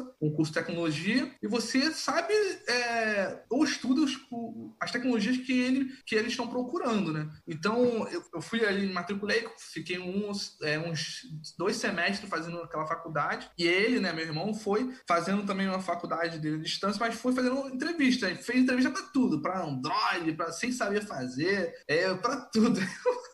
Ele foi lá e uma primeira empresa que ele conseguiu entrar, ele ficou uns seis meses lá e saiu. É uma empresa bem fraquinha. E teve uma oportunidade nessa outra empresa, que é uma empresa no ramo de imobiliária. É, dentro dessa empresa, a gente, dentro da, do, nosso, do nosso vínculo, né, da galera que estava estudando, é, entre família amigos, a gente sempre combinou de um ajudar o outro. É, tanto como o Rodrigo ajudou a gente em conhecimento, o irmão dele, o Fernando, é, é um cara assim que tem um conhecimento gigante gigantesco e sempre ajudou a gente pra caramba, cara. A gente fazia cal com o Fernando, é, ele, ele, passando ali os princípios de, de PHP, como fazia um crudezinho. É, o Rodrigo também chegou a fazer alguns, algumas calos com a gente, mas o Fernando, ele na época ele trabalhava em casa, então eu não sei se de repente ele tinha uma disponibilidade maior de fazer algumas causas, o Rodrigo era mais pegado com alguns tipos de tarefa também. E, cara, isso aí foi. Eles foram mentorando a gente, cara, um nível assim excelente Porque a, o conselho que eu dou pra galera é o seguinte: a galera que quer entrar na área, mas não sabe como, ou de repente não tem o mínimo de ideia do que fazer. Procura alguém ou uma pessoa próxima que te possa direcionar as coisas. Não só para estudo, mas para tecnologia direcionado para estudo. Né? Hoje, eu, se alguém fosse pedir um conselho, cara, o que, que eu estudo para poder entrar na área, para poder ter uma carreira legal? Cara, você, é claro que o nível de tecnologia ele é gigantesco, mas eu, como trabalho com desenvolvimento web, voltada para a web, eu, se você quiser que eu te auxilie em algumas coisas durante um bom prazo, um bom tempo, médio longo prazo, é, eu te recomendaria estudar JavaScript, que ele é voltado para a web e é uma coisa que, que você faz tudo, né? Você desenvolve uma aplicação toda com JavaScript. Ah, tu faz então, mobile, tu faz web, tu faz back-end, tu faz a porra toda com JavaScript. Faz tudo, Node, React Native, React JS, front-end, tudo, tudo. Inclusive 50 milhões de bibliotecas para você poder, com frameworks excelentes, para você desenvolver toda a aplicação bonitinha, código limpo, boas práticas e tudo mais. É, seria o meu conselho. Esse exemplo é, se alguém procura entrar na área, cara, procura algum, alguém que tenha esse conhecimento, algum amigo, parente próximo que trabalhe na área. Se não tiver, faz que nem eu fiz também, em algumas ocasiões. Mesmo eu tendo amigos que trabalham na área há anos, e fizeram algumas causas comigo e tudo mais, eu também fazia contato no LinkedIn, cara. Eu é, adicionava algumas pessoas, entrava lá no no, chatzinho lá e perguntar, poxa, eu tô entrando na área agora, você tem algum, alguma dica para me dar? É, aí a pessoa falava, cara, é, procura estudar. É, falava assim, você gosta de quê? Tal. Ah, eu, eu tô procurando, eu tô estudando um pouquinho de front-end, então você vai por esse caminho, vê essas bibliotecas, dá uma olhadinha no Bootstrap, que é uma coisa legal. Também. Foi evento de tecnologia também, né, Deus? É, outro ponto legal, cara. O, o, eles, no caso, indicaram para estar tá participando de eventos, né? É, todo, toda a comunidade de tecnologia tem os seus eventos, né? Pra galera que não conhece. É, PHP tem os seus eventos que eu participava, que é o PHP Rio. Era toda a última quinta-feira do mês, ainda existe no, toda a última quinta-feira do mês. Então eu fui em vários eventos desse, cara. A galera lá passava os bizus, mesmo que você não tenha conhecimento é. de tecnologia, é, de programação, você tem que ir. É bom você ir, porque eles não falam de coisas muito técnicas. Eles ali falam de uma coisa geral, que hora você entende porque é alguma coisa técnica, horas não. Mas o, o mais importante é, sem dúvida, o network que você tem, cara, ali com a galera. Porque através de você participar das comunidades no Telegram, é, se tiver outras comunidades em outros locais, mas eu, eu, geralmente eu vejo mais no Telegram, você participando da comunidade, tendo contato com essa galera, você consegue é, tirar suas dúvidas, pegar um conselho e ter alguém próximo para poder te mentorar ali, né? Cara, vou, vou, sobre o que você está falando, é, essa dica de mentoria eu acho que funciona perfeitamente para quem está começando, mas para quem já está na área e quer evoluir de alguma forma, aprender mais ou se especializar em outras coisas, ter uma mentoria é muito bem. O, o, o, foi o cara que eu adotei como mentor, tá ligado? Apesar, apesar de uma besteira pra caramba, o cara é foda no que ele faz. É? E ele. E ele Nadilson, pô. Nadilson ah. é o cara que é o nosso gerente, trabalhou com a gente, 100 anos de idade. Mas é aquele que o Rodrigo falou que era que é um, um coro carcassinha assim, ele falou: esse, é, esse coro é não, tá, não, tá, não tá mais carcaça, não, mas continua sinistro. Mas vai ficar. Não, não, deixa ele ouvir o que eu tô falando isso, não. Mas assim, o maluco, ele, ele, ele tá, tipo, hoje em dia é diretor de tecnologia da engineering, de uma empresa de São Paulo. Só que o cara, ele tem prazer em mentorar, ele tem prazer em, em ajudar a galera a, a, a melhorar. E, e se você. E a parada é disciplina. O cara tá ali, ele tá o, o, o, muito mais do que ele deveria estar fazendo aquilo. E se você se mostra disciplinado, a ponto de pegar as dicas deles e tornar aquilo realidade no seu dia a dia, fazer uma rotina, cara, não tem por que qualquer pessoa que tá disposta a te mentorar não ficar animada de ver a sua evolução e querer te mentorar, tá ligado? Então isso funciona pra pessoa começando do zero e pra quem tá querendo melhorar. Tipo, hoje em dia tem muita coisa que eu tô, que eu, muitas coisas no meu conhecimento de programação que eu quero melhorar e eu uso, tipo, eu procuro mentores nessa área. No geral, na disso como sabe um pouco de tudo, eu já usar ele, mas outro dia mesmo eu pedi ajuda pro primo na parada de RX, aí eu entrei com ele lá e ele, pô, viu como mentor naquele momento. é importante você... Mas é outra, né? parada, né? outra parada que eu acho interessante falar é que você disse que as empresas procuram alguma. Você tenha, mesmo que você esteja, não, não termine, que você esteja matriculado. Eu acho que isso é uma, é, uma, é, uma, é uma estratégia interessante, mas eu acho que outra parada que pode funcionar também é o seu próprio portfólio. Você criar o seu hum. próprio. É... Porque você pode, na, na área de, de tecnologia, até na parte de design é parecido, você não mostra experiência só com os trabalhos que você onde você trabalhou antes. Você pode mostrar a experiência com seus próprios projetos. Então, se você projeta no GitHub algum, não precisa nem ser uma, uma parada foda, pode ser um site que você criou no GitHub para padaria do seu Zé. Tá lá no GitHub, você consegue, o código tá bonitinho, tá bem estruturado, você consegue explicar o que está acontecendo ali. Isso já é um case seu, já é um já tá no seu portfólio. Então, se você conseguir criar projetos no seu GitHub que não, que não precisam ser SDK que nem a gente falou antes, pode ser um site, pode ser um aplicativo que você testou para ver como é que funcionava e consegue fazer. Tá rodando, tá bonitinho lá, o código você consegue explicar. O importante é você saber o que está acontecendo. Não adianta você copiar e colar código lá que não está sobre você o que está acontecendo. Você saber o que está acontecendo ali, isso se torna um case e você consegue apresentar como experiência. Eu tenho um cara que eu conheço, o cara, ele nunca tinha trabalhado, ele só tinha case de GitHub. E o cara, ele só ele, ele, ele, ele faz, tipo, ele trabalha um ano, tira um ano sabático. Trabalha um ano, tira um ano sabático. Maneiro essa parada. O cara, o case dele, o currículo dele é GitHub. Tudo que ele é, fez. É, é, é rico que chama isso aí, rico. É. ele, ele, pode, ele pode ele pode estar agora. Não era, não. O maluco foi. E aí, e tipo, então, então se você tá pensando que você não tem como começar uma faculdade, não tem como mostrar que você tem isso, cara, cria o seu próprio portfólio. E criar portfólio na área de desenvolvimento é você faz, fazer um aplicativo, criar um código que seja possível de você mostrar o que você é capaz. Isso é muito importante. Inclusive, foi assim que eu consegui minha vaga na M4U. Porque quando eu entrei na M4U, eu não tinha. Eu tinha trabalhado na Decklink como estagiário já trabalhado por um ano numa startup. E nessa eu era o único desenvolvedor Android. Eu era o único desenvolvedor. Então, tipo, eu não tinha ninguém. Você não evolui muito quando você é a única pessoa. Quando você é o melhor do seu time em alguma coisa e não tem ninguém acima de você. Ou quando você é o único desenvolvedor, é muito difícil você evoluir. Então, nesse caso, só é o desenvolvedor Android ali. Então, indiretamente eu era o melhor desenvolvedor Android e o pior ao mesmo tempo. Não tinha como evoluir.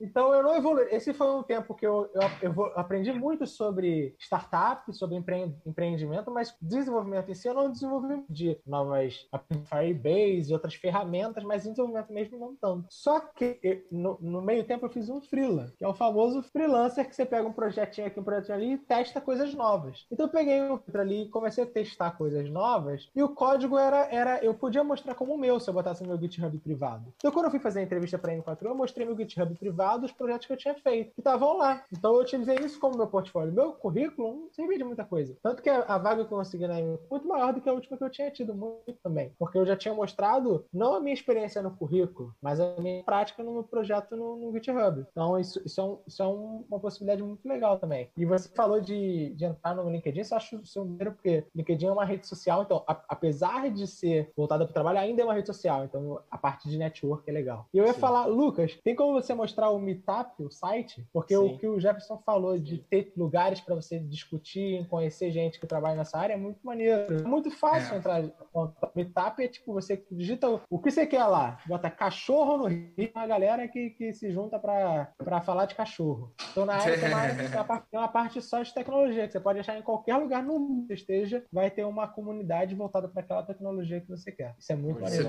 Isso é bacana. Pessoal, deixa só eu dar um, uma finalizada nesse, nesse tópico para a gente poder mover para as perguntas do Haroldo também.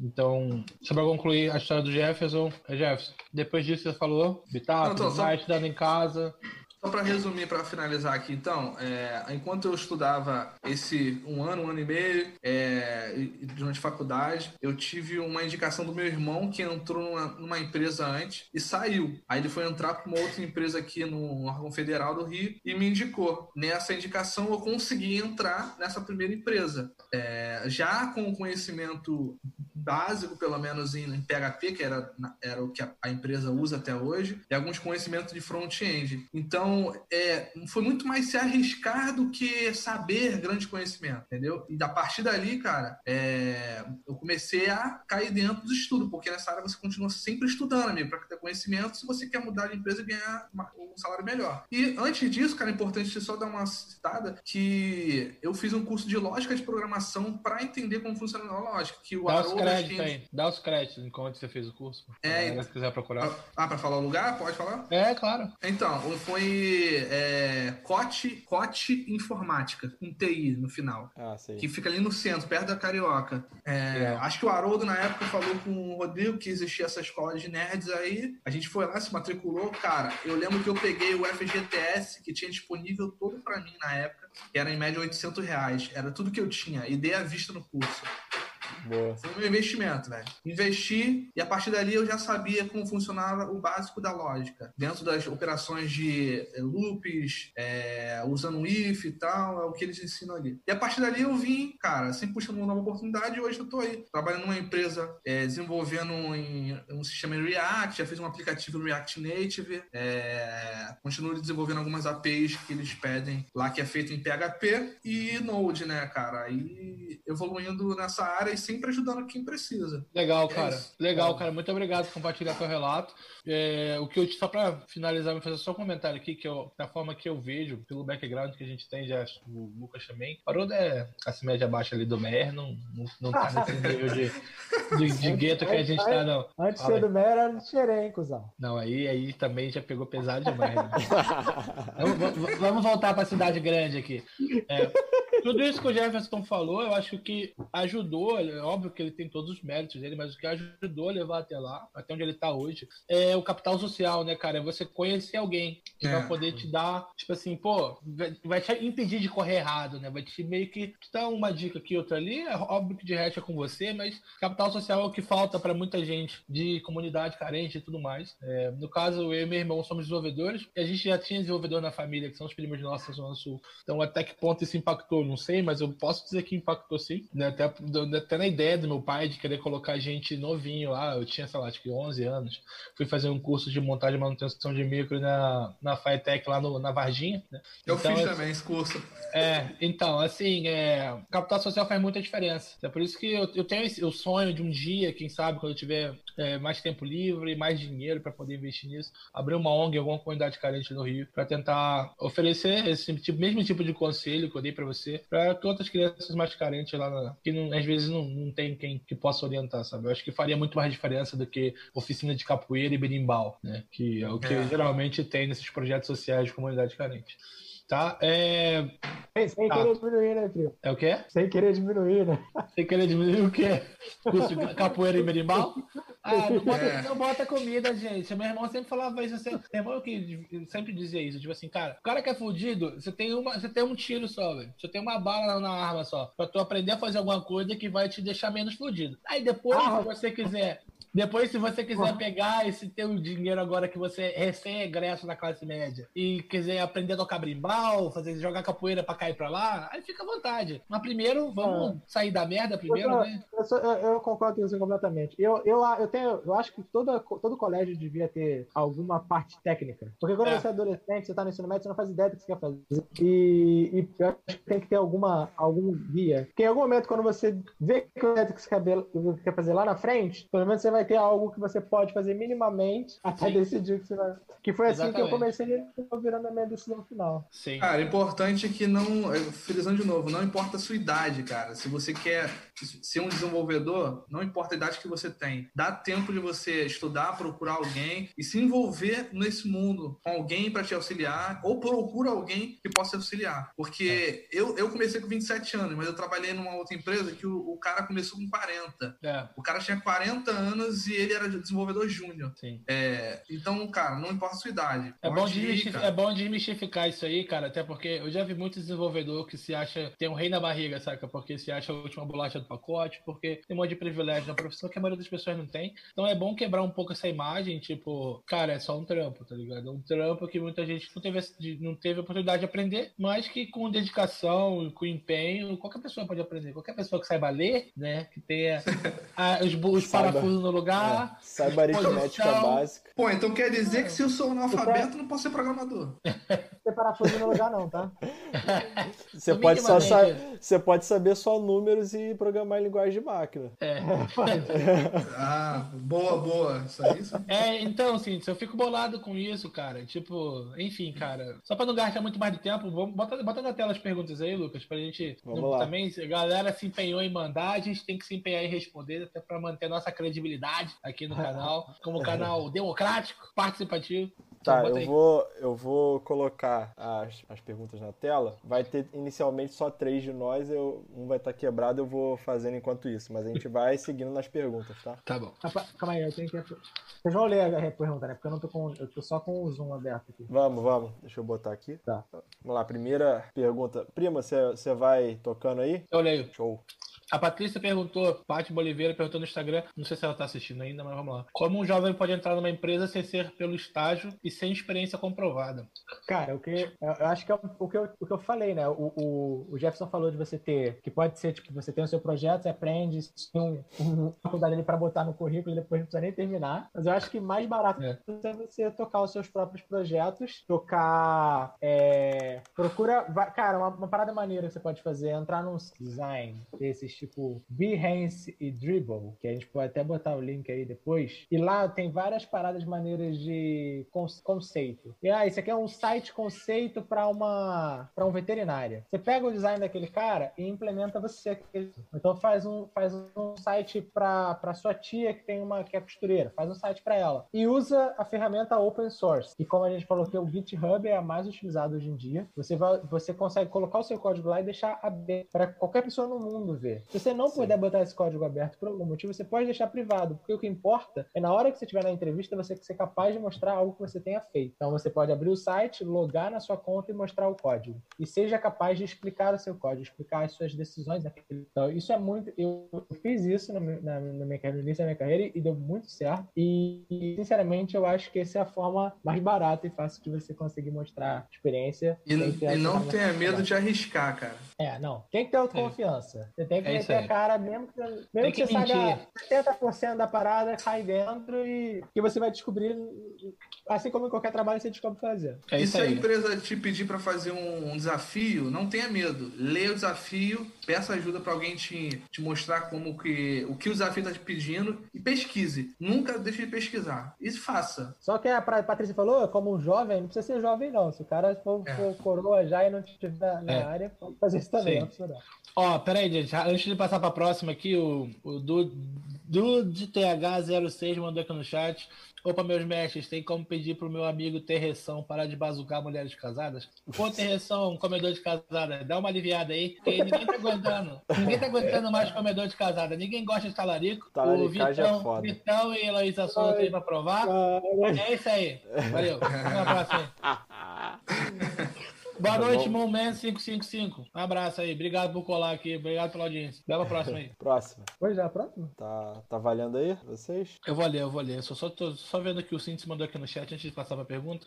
Meu primeiro emprego com programação foi assim, arrisquei, fiz diversos testes e uma hora foi. Na época nem tinha portfólio nem nada. Só experiência de estudos e a coragem de encarar o desafio. É, cara, cada entrevista que você não passa é cicatriza e você fica mais bravo. Né? Tem um grande poeta que diz aí que cachorro ferido morde mais forte. É isso aí, gente. É o que o Gueto costuma dizer. É XP que você ganhou, irmão. Cada é entrevista que você faz, tá ganhando XP. Então, a, na Pô. quinta entrevista tu vai estar melhor do que na primeira. Cara, eu tenho, eu tenho um documento no meu drive uso para toda entrevista que eu faço. Eu adiciono as perguntas que foram feitas nessa entrevista e responder. E aí, para a próxima entrevista, eu sempre costumo ler esse drive e ver para poder atualizar tudo na minha cabeça para a próxima entrevista. E aí sempre aparece uma coisa para responder. então, isso sempre vai atualizando. Isso é muito maneiro. Eu gosto, eu gosto. Tá. É, a pergunta agora quem mandou foi o Silvio Pedrosa, S. Pedrosa BR, meu camarada. Grande abraço, Silvio aí. É, mandou várias perguntas. Essa aqui é para o Haroldo. Qual o impacto do Covid no, na Skyscanner? Não, Skyscanner é uma empresa de viagem, a maioria de vocês devem saber. Ah, os voos prática todos cancelados. O que aconteceu, cara? A Skyscanner, obviamente, tomou uma porrada muito forte. Você vê todos os que são as métricas de venda caíram absurdamente comparado ao ano passado, tá menos 99%. Só que a empresa ela foi é, a, comprada por uma empresa chinesa em 2016. Essa empresa chinesa é uma gigante né, de viagem, é a C3, e ela tem e a Skyscanner em si também tinha dinheiro. Já tinha sido falado isso antes. Então, no Scanner tem uma grana para manter, então isso foi, foi uma parada que ajudou, mas como qualquer empresa que teme pelo futuro, já que a gente não tem ideia de ser no, futuro de um ano dois, ou dois anos no mercado de viagens, o que ela fez foi abrir para voluntariado dentro da empresa. Você podia se voluntariar a trabalhar menos dias por semana e, e adaptar o seu salário a isso. E acontece que voluntariamente 800 pessoas se, se voluntariaram para isso. E acabou que pelas pessoas voluntariando não teve que fazer nenhum e nenhuma mudança. Então, fora o que as pessoas se voluntariaram para fazer, não teve corte no SK Scanner e falar que o trabalho continua exatamente. Por isso a gente continua com as mesmas metas, os mesmos objetivos e algumas coisas foram adicionadas pensando no futuro da viagem pro, pro, pro, pro viajante, né? Porque agora a gente tem que pensar o que que, o que, que um cara que está saindo da, de uma pandemia está pensando para viagem. Será que ele vai querer viajar para os meios que queria antes? As formas de viagem, ele vai querer viajar para lugares talvez mais sossegados ou sozinho ou em família. Então isso tudo, a, a Skyscanner fez um trabalho muito foda de análise de dados durante a, a quarentena e toda semana ela estava lançando análise de dados para qualquer um poder utilizar. E aí hoje em dia essa é a quarta semana é, com o maior otimismo entre os viajantes. É a quarta semana seguida que está aumentando o otimismo, então a gente, a gente entende que esse mercado vai melhorar, talvez no prazo de um ano, mas teve um impacto mais só para os funcionários. A empresa em si continua mesmo. Entendi. Então, então, pelo fato de vocês terem sido adquirido pelo Partido Comunista Chinês, tudo continua como sempre. Então, beleza. Continua aí, Lucas. Qual que é a próxima? É... Vamos lá. Silvio Pedrosa mandou também. A falta de faculdade atrapalha em posições não técnicas, exemplo, diretor, gerente e coordenador. O que, que vocês acham? Sim, Cara, eu acho que sim.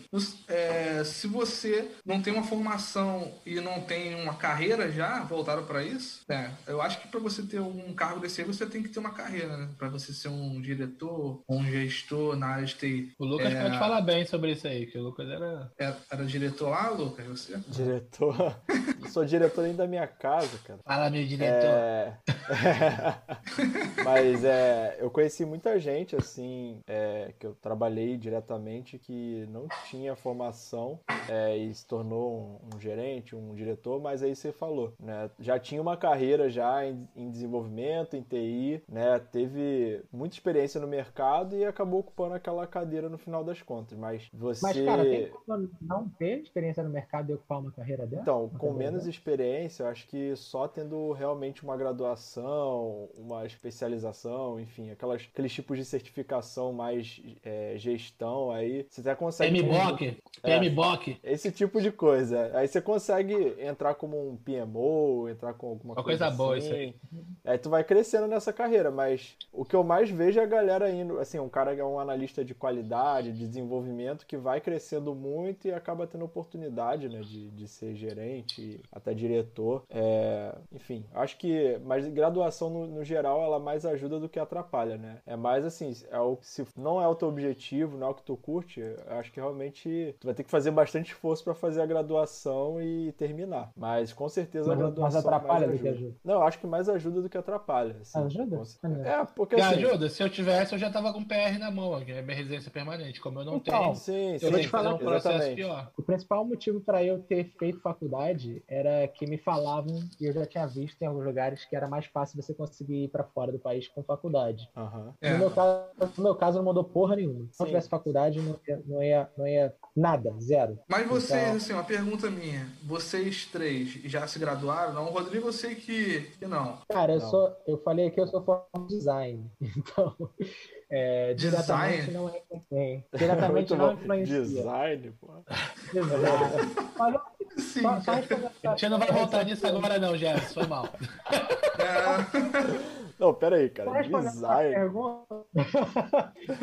mas não técnicas, é, sinceramente, que eu acho que diretor, gerente, coordenador. Diretor, pra mim, é um outro nível. O cara já tá, tipo, É, quase é alta gestão. toda a empresa. E para isso, é muito mais de experiência de mercado do que de faculdade, falar a verdade. Então, acho que para ser Não, o diretor, diretor tem que ter, não não. tem jeito. é. Não, eu não, eu não acho que tem que ter. Eu acho que diretor, o cara Desculpa. é muito. Ele tem que ter experiência de mercado. Me Ah, sim, mal. sim. É. Diretor é experiência de mercado. Então, sinceramente, eu acho que para diretor tanta diferença ter faculdade, tem que ter um- uma carreira sólida. Sim. Porque, Há uns cara, 10 anos aí, diretor. cara. Pois é. menos. Agora, gerente e coordenador é uma parte mais de skill. Como eu falei na Skyscanner, gerente é o mesmo nível de um CEP. Então é uma parada, se eu quero seguir na área de mentoria, é, é, é- é muito mais relacionado às suas skills do que, do que talvez experiência, mas é importante você também ter experiência prévia. Então, sinceramente, eu acho que qualquer cargo, experiência é maior do que graduação. Sim, mas se quiser- se você quiser num menor, talvez ela te ajude a não ter que falar. Porque se você não tem graduação, você tem que provar que você sabe. E é difícil você provar que você sabe ser um gerente. É difícil você provar que você é um. É, Então, não, tem como fazer um de desafio técnico, né? Tipo assim, pô, É. acompanha essa. Desenvolve essa pessoa aqui durante um mês. Pô, você não tem Pois como é. fazer isso no processo seletivo, né? Tipo, que- tipo assim, ó, você vai ter 15 dias pra gerir esse projeto aqui, ó. Chega aí. É, é sem, muito sem salário, tá bom? É um teste. Agora, se o cara tem um sucesso foda numa outra empresa, que ele trabalhou como gerente num time que era claramente desalinhado antes, e depois o time fica totalmente azeitado, isso muda completamente o paradigma da empresa, cara, dane-se a, a, a graduação do cara se ele tem um, um case desse, tá ligado? Então, é tudo, tudo depende, depende de, de, de, do seu experiência. Tem, que- tem que, é melhor, eu acho que para ser o melhor profissional é, é importante você ter experiência independente da graduação. Sim, total. É. É, muito de empresa, Sim, né? verdade. Tem empresa que ela vai querer ser mais rápida, mais, mais prática, né? E, ah, cara, eu quero ver certificação, quero ver uma graduação, uma pós aí. Mas, com certeza, cara, o que mais conta é a experiência, não tem jeito. Eu te falo que, cara, em todas as, é, as empresas que, assim, quando a gente tá nesse ramo, né, é, a gente recebe toda hora comunicação, empresas procurando, LinkedIn direto. Toda hora procurando, ah, a gente tem uma oportunidade, seu perfil, tal, tal, tal. Queria saber se você gostaria de conversar, fazer um, um teste, algo do tipo. E, cara, quase que 100% das empresas, elas querem que você saiba fazer, que resolva o problema dela. Tanto que elas vão te passar um desafio alguma coisa técnica para ver se você consegue resolver aquela questão. E geralmente o desafio está voltado para a realidade daquela empresa. É, algum problema que está na realidade daquela empresa, porque você já vai, é, o desafio já está inserindo na sua cabeça ali o que tu vai passar ali dentro. Pelo menos em várias empresas, em vários desafios que eu fiz, foi dessa forma. Aí você sabendo fazer, cara, uma hora você vai acabar entrando né, na empresa. Mas, Pelo que o Haroldo falou. Mas o não técnico é diferente, né? Parece que a pergunta dele foi focada no não técnico, né? É mais difícil. Ah, não, mas é, que eu, é que eu tô falando. Mais difícil você provar que você sabe gerir tal coisa, sabe? Então, geralmente, geralmente, né? Ou você vai contar uns cases e é, tem que fazer aquilo ser crível, né? Sim. Geralmente, essas entrevistas é. de liderança, eu fiz algumas recentemente para promoção interna na empresa mesmo. É, são dados, cenários, perguntas sobre é, coisa, como você já reagiu no passado em situações que demandariam atitude de, de gestão e tudo mais. É. Gestão então, de conflito. É, acho que é muito. Essa entrevista é, normalmente é de comportamento, né? Behavior. Ela costuma ser muito rasa. Assim, assim, a ponto de você saber. Me conte um momento que você viveu um conflito. Aí você tem que falar como.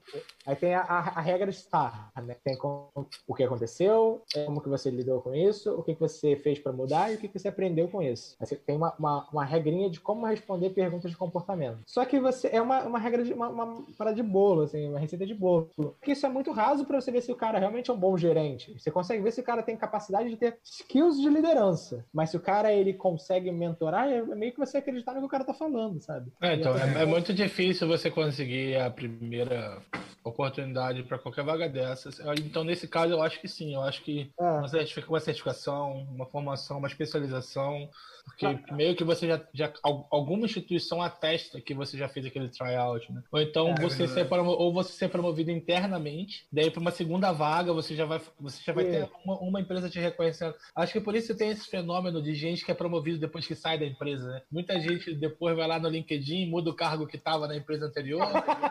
para passar uma credibilidade como se tivesse tido uma posição que não teve, né? Mas enfim. Mas é muito possível o cara não ter graduação, ser técnico, dentro da empresa mostrar skill de fazer a diferença, dentro da empresa virar, virar um gerente e na próxima ele já vai ter, não vai precisar de graduação, porque ele já tem a experiência anterior. Uhum. Eu acho que é mais comum isso, né?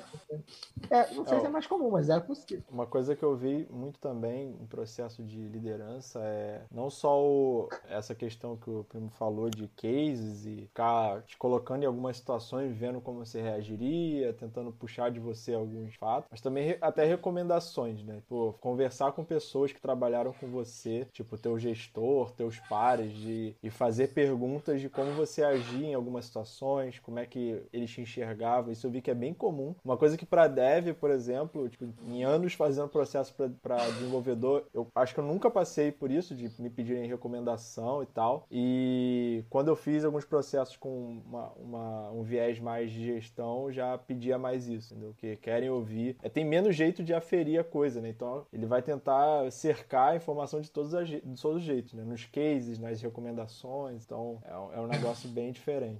Primo, é verdade. no chat. Você responde? Como é que você fala? O quê? Quem tá falando? Chama o careca safado? Não. Sonker, ele perguntou ele falou que a maneira de Skyscanner, da, da pergunta anterior, ele perguntou se eu acho que essa, que essa atitude da Skyscanner é devido à cultura do país. Uhum. E eu acho que não, porque a Skyscanner é, é, multinacional, então ela tem que ter nivelada é, em relação a vários países. Ela tem em nove escritórios diferentes. E realmente a Skyscanner é a empresa mais humana que eu já trabalhei, de verdade. Ela, ela realmente pensa no funcionário como um recurso, não como um, simplesmente um recurso, mas como uma pessoa que está trazendo família. Uma família. É, tem uma parada. É, é muito maneiro isso. É, eu tenho, tem uma parada de ah, é só. Muito maneiro ganhar em Libra. É mais maneiro ainda, outra parada que eu vou te falar que é essa agora. É, durante a, a, a Covid, durante a Covid, não, durante a pandemia, a gente tá todo mundo trabalhando de casa. Aí tem aquela questão que você pode pegar equipamento emprestado da empresa, que tem várias empresas fazendo, que a Scanner fez também, mas ela entende que tem muita gente que tem criança em casa, que tá num momento muito difícil de trabalhar, de trabalhar de, casa, tendo família, tendo coisas para lidar que normalmente você não lida, e ela deu três horas para você fazer o que você quiser. Você pode ficar desconectado do trabalho, durante o horário de trabalho. Então, eu, tra eu trabalho três horas a meia para Skyscanner. Caraca. E isso foi. E a empresa inteira viu isso com muito bons olhos. Tinha algum, a gente teve só que adaptar com os horários das, da, da entrevista, da, pelo horário das, das reuniões. Mas. Alô, Skyscanner. Cara, nem, ligando, hein? nem me liguei que eu traduzi meeting para entrevista. Ah, é, pra... Ah, me juro. Que Até que, merda. até, que, até que teve entrevista sim, mas não tava feito por mal, não. Tô explanando. Ah, eu não, Clipei, clipei, vamos mandar, clipei. Não precisa clipar. Eu, eu acho que é uma boa. Outra, falando de entrevista, eu acho que é interessante você de tempo em tempo fazer entrevista para ver como que o mercado tá, tá. Mesmo que você não queira sair da empresa. No momento eu não tenho vontade de sair da empresa, apesar de eu, de eu ter um possível futuro com o coronavírus, a empresa está lidando com isso muito bem. Mas eu acho importante para qualquer área de TI testar o mercado de tempo em tempo, ver, fazer, ver se não tá, se as empresas não estão pedindo coisas que você não sabe, que às vezes você está desatualizado e nem sabe, às vezes está fazendo de uma forma diferente. Então, eu acho importante se manter atualizado com o mercado. Então, eu não acho nada de errado fazer entrevista enquanto você está, é, mesmo que você não queira avançar. Mas nesse caso era, era, era reunião mesmo. Então, Tá bom. realmente eu não acho que é por conta da cultura do país, não. Eu acho que é, é questão da empresa mesmo. Vamos pra próxima? É, vamos, bota a próxima aí. Mais uma do Silvio. Qual ferramenta usa para se manter atualizado? Coursera, Udemy, Alura, etc. É para manter atualizado, eu não uso nenhuma dessas. Essa aí normalmente eu uso para estudar alguma coisa nova. É. Para quando eu quero aprender uma coisa do zero, estudar nova, eu, eu Udemy, eu não sei Udemy, Udemy. Ah, Coursera, Coursera te falar que eu sempre comecei, eu nunca terminei nenhum curso que eu comecei no Coursera, mas é boa também. A Lura é muito boa, é uma plataforma brasileira da Kaelon e ela é excepcional. Bom pra É caramba. paga, é paga e eu, não, e eu usava, na verdade, eu usava o login de um outro amigo meu, então eu não sei o preço. É, mas ela é muito boa, eu aprendi, eu aprendi tudo de web, eu não, era nada, não sabia nada de desenvolvimento web. Eu aprendi, eu já tinha algum conhecimento com JavaScript, então eu estudei por um mês, zero até, tipo, zero to hero, e já no outro mês eu tava fazendo freela de então ela realmente tem tem um, têm um poder de síntese muito bom. Mas para manter atualizado, eu, eu gosto muito de seguir newsletter, ah, de algum, procurar, tipo, de Android tem Android newsletter, tem várias newsletters de cada tecnologia. É, eu acho interessante você estar em contato com a comunidade, então, nem você entrar em um- em- no site Meetup e procurar perto de você comunidade das tecnologias que você gosta legal para. E, e eu uso muito o YouTube. Procuro seguir os canais de, por exemplo, agora eu tô estudando, tô, tô trabalhando com Flutter. Eu tento seguir o canal do Flutter. Tem gente que segue também o é, eu nunca usei, pra te falar a verdade. Eu prefiro seguir direto do Flutter, que é da, da Google mesmo. E lá eles têm um material muito bom que eles mandam sempre. Então, vídeo é muito bom para se manter atualizado. Você pode botar na velocidade 2 e vai embora. Mas é, newsletter também. Então, tipo, comunidade, newsletter e YouTube. Acho que são as formas de comunidade. Boa. Twitter é muito bom Legal. também, só que eu não sei usar o Twitter. Eu tô horrível com o Twitter. Se você se Twitter, use pra isso que é muito bom. Não tem mistério, não, cara. É, eu sigo no Telegram, no, no Telegram também tem um, e no Facebook tem umas comunidades que são bem ativas lá também. Maneiro. Boa. No Facebook eu já segui umas, mas eu achava que ficava um pouco tóxico, muito rápido, as comunidades do Facebook. A galera ficava discutindo muito o que, que era melhor e acabava que não era muito produtivo. Acho que eu seguia, pelo menos. Tá, bota a próxima aí, Lucas.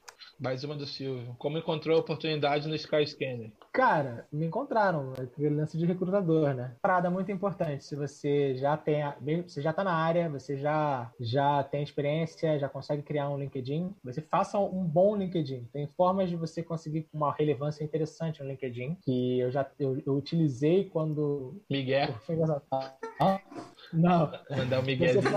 tem formas interessantes de dizer o que você faz no trabalho, cada, cada, cada é, parte do seu, cada experiência sua, você fala qual foi a sua importância lá, o que, que você aprendeu, o que, que você proveu para a empresa e as ferramentas trabalhavam de forma sucinta. Você tentar seguir o mínimo de pessoas possíveis e ser bem relevante na sua, na sua, na sua rede é importante. Não sei porquê, mas é, eu- o pessoal do LinkedIn falou que isso era importante para o algoritmo do LinkedIn. Então, eu, e, pare, e realmente essas regras parece que eu tive mais contato com o recrutador. A sua LinkedIn, no LinkedIn tem que ser alguma coisa sobre você, pode usar várias palavras para tentar fazer um, uma, um match bom, tipo, não vai botar desenvolvedor Android, você pode botar entusiasta de aplicações móveis. Não. Não, não consigo, não. Isso aí pra mim é demais. Pensa, seja, seja criativo. E... É, quanto mais palavras-chave, uma- realmente você cai É. mais nas buscas. né? E É. a parada que eu achei mais importante que muita gente não faz. Tem muita gente que bota tudo em inglês. Cara, o LinkedIn tem uma feature de multilanguage. Então, se você tá no LinkedIn na aba de português, tá em português. Se tá na aba de inglês, tem que botar em inglês. Se você botar no seu LinkedIn em português, tudo em inglês, ele não vai ser indexado por empresas lá de fora. É, é uma, Porque uma tá merda. com português. Então você consegue no LinkedIn nas configurações adicionar línguas lá. Então, quantas línguas você falar, você adiciona lá e tem as mesmas informações nas duas, tem atualizado. Eu acho que o meu Porque é todo em inglês, nos dois. Então, empresas. Tá certo que a empresa brasileira tem neurose com isso, então pode não ser um problema. Mas no geral faz muito Não, sentido mas- você ter mas melhora. LinkedIn. Eu, eu lembro disso daí na época que, a que os caras da LinkedIn foram lá na M4U dar uma palestra. Isso, exatamente. Aí eu perguntei especificamente, porque o meu perfil. Ó, a era- galera saiu depois disso. É. O meu perfil era, era português e, e tava tudo em inglês. Aí eu falei, pô, então você tá dizendo que se eu pegar o meu perfil agora e eu colocar tudo em português, eu vou aparecer mais para as empresas do Brasil? Ele falou, vai. Aí eu falei, vamos lá. Então fiz isso e, cara, não é que eu comecei a receber muita oportunidade do E Brasil, não eu é que recebia eu fui mais de fora. contratado. E não é que a Stone falou comigo. Não, mas é, o contato que eu consegui teve comigo depois da empresa polonesa veio depois de atualizar por conta do, da, da visita do LinkedIn da M41. Então, Aí. realmente, isso, isso funciona. E, e para toda a lista, que eu todas as dicas que eles deram. Se eles quiserem, eu até passo em algum lugar aqui para mandar. Pô, maneiro. Boa. Pra galera. Eu sempre Próximo- passo pra galera que pergunta. E, e a Próxima, galera. pala- Próximo Oi? quê? próxima palestra na M4 eu vou levar um Red Hunter direto. Mas só uma parada que perguntou. A, a da Skyscanner, é, eu, eu- o recrutador me, me, me, me- contactou e eu acho que eu só estava preparada para essa empresa porque eu tinha participado, tipo, eu tinha passado pela outra antes, pela IG. Porque eu, eu entrei e tudo com uma parte de teste AB e experimentação. Então, ele era voltado para melhorar a conversão de, de usuários que são demo e tem uma, uma conta gratuita para uma usuário que tem live e realmente investe dinheiro na empresa. Então eu fiquei num time por um ano e meio tentando melhorar isso a partir de teste AB de experimentação. E no final do ano a gente fez uma melhoria de 3% na conversão, o que é muito, porque é, 3% pode ser muito voltado para muito dinheiro numa, instituição financeira. E o conhecimento em, em, em- me levou a Skyscanner, que ela, uma das keys que eu procurava era gente com conhecimento de, de experimentação em teste AB. Porque a Skyscanner tem a sua própria ferramenta de teste AB. Então, se a gente quer fazer, a gente tem um sistema de feature flag e, e teste AB da, interna da empresa. Então, isso foi muito importante para eu me sentir capaz de aplicar para a Skyscanner. E lá dentro, é, também, para poder estudar para a Skyscanner, eu pedi ajuda para o Nadilson. Então, eu entrei em contato com o Nadilson, pedi mentoria, procurei no Glassdoor, muito importante, se você for lista, vai no Glassdoor, num site é, vidro ou porta. Procure esse site na internet e procura a empresa que você está aplicando lá. Se você for americano, por. Lá dentro tem várias, tem uma interview. E eu acho que é mais fácil você ir no Google colocar o nome da empresa, o cargo que você quer e escrever Glassdoor do lado. Por exemplo, é, Skyscanner, eu coloquei Skyscanner Android Developer Interview. E nem precisa, nem precisa botar Glassdoor, porque o primeiro link é Glassdoor. E ele vai abrir uma lista de pessoas que já passaram entrevista de Android para Skyscanner. E você consegue ver cada entrevista e ir anotando os pontos que as pessoas mais falam que são parecidos. E, cara, é batata, isso sempre acontece. Normalmente fluir em cima daquilo, mas o core é o que tá no Glassdoor. A não ser que porque seja muito velha a entrevista, o que tá lá realmente acontece na entrevista. Então eu peguei aquele material e estudei em cima daquilo cheguei pro Nadilson e falei, Nadilson, eu preciso estudar isso aqui. E, ele, e o Nadilson me ajudou a aprofundar em cada tema. Mas obviamente antes eu e levava pro Nadilson as minhas dúvidas. Então é importante, se você estiver realmente querendo uma empresa, você estudar sobre a empresa, entender o que a empresa faz para poder criar perguntas importantes em, em- em relação à empresa. Realmente ver que não entender só que você quer ir para a empresa, você tem que mostrar para a empresa que ela quer você. Você tem que fazer esse match duplo, isso tem que acontecer. E você tem que estudar, você tem que se preparar para trate cada entrevista como uma entrevista separada, não trate, não estude de uma uma vez para qualquer entrevista. Cada uma tem as suas especificidades e você consegue ver isso a partir de na internet, principalmente Muito obrigado, cara, por, por dar uma resposta bem completa. É, Bota a próxima aí, Lucas, na tela. Pronto. Tá valendo aí? Aí, Vinícius Scott. Vinícius Scott manda aí grande abraço, cara. É, qual a linguagem está dominando o mercado atu- atualmente? Porra, dominando no mercado é difícil falar, mas eu diria que se você sai e você quer uma boa oportunidade de entrar no mercado e crescer rapidamente, seria, eu acredito que seria um barulho aí muito alto no fundo. É, Caraca. aqui, ó.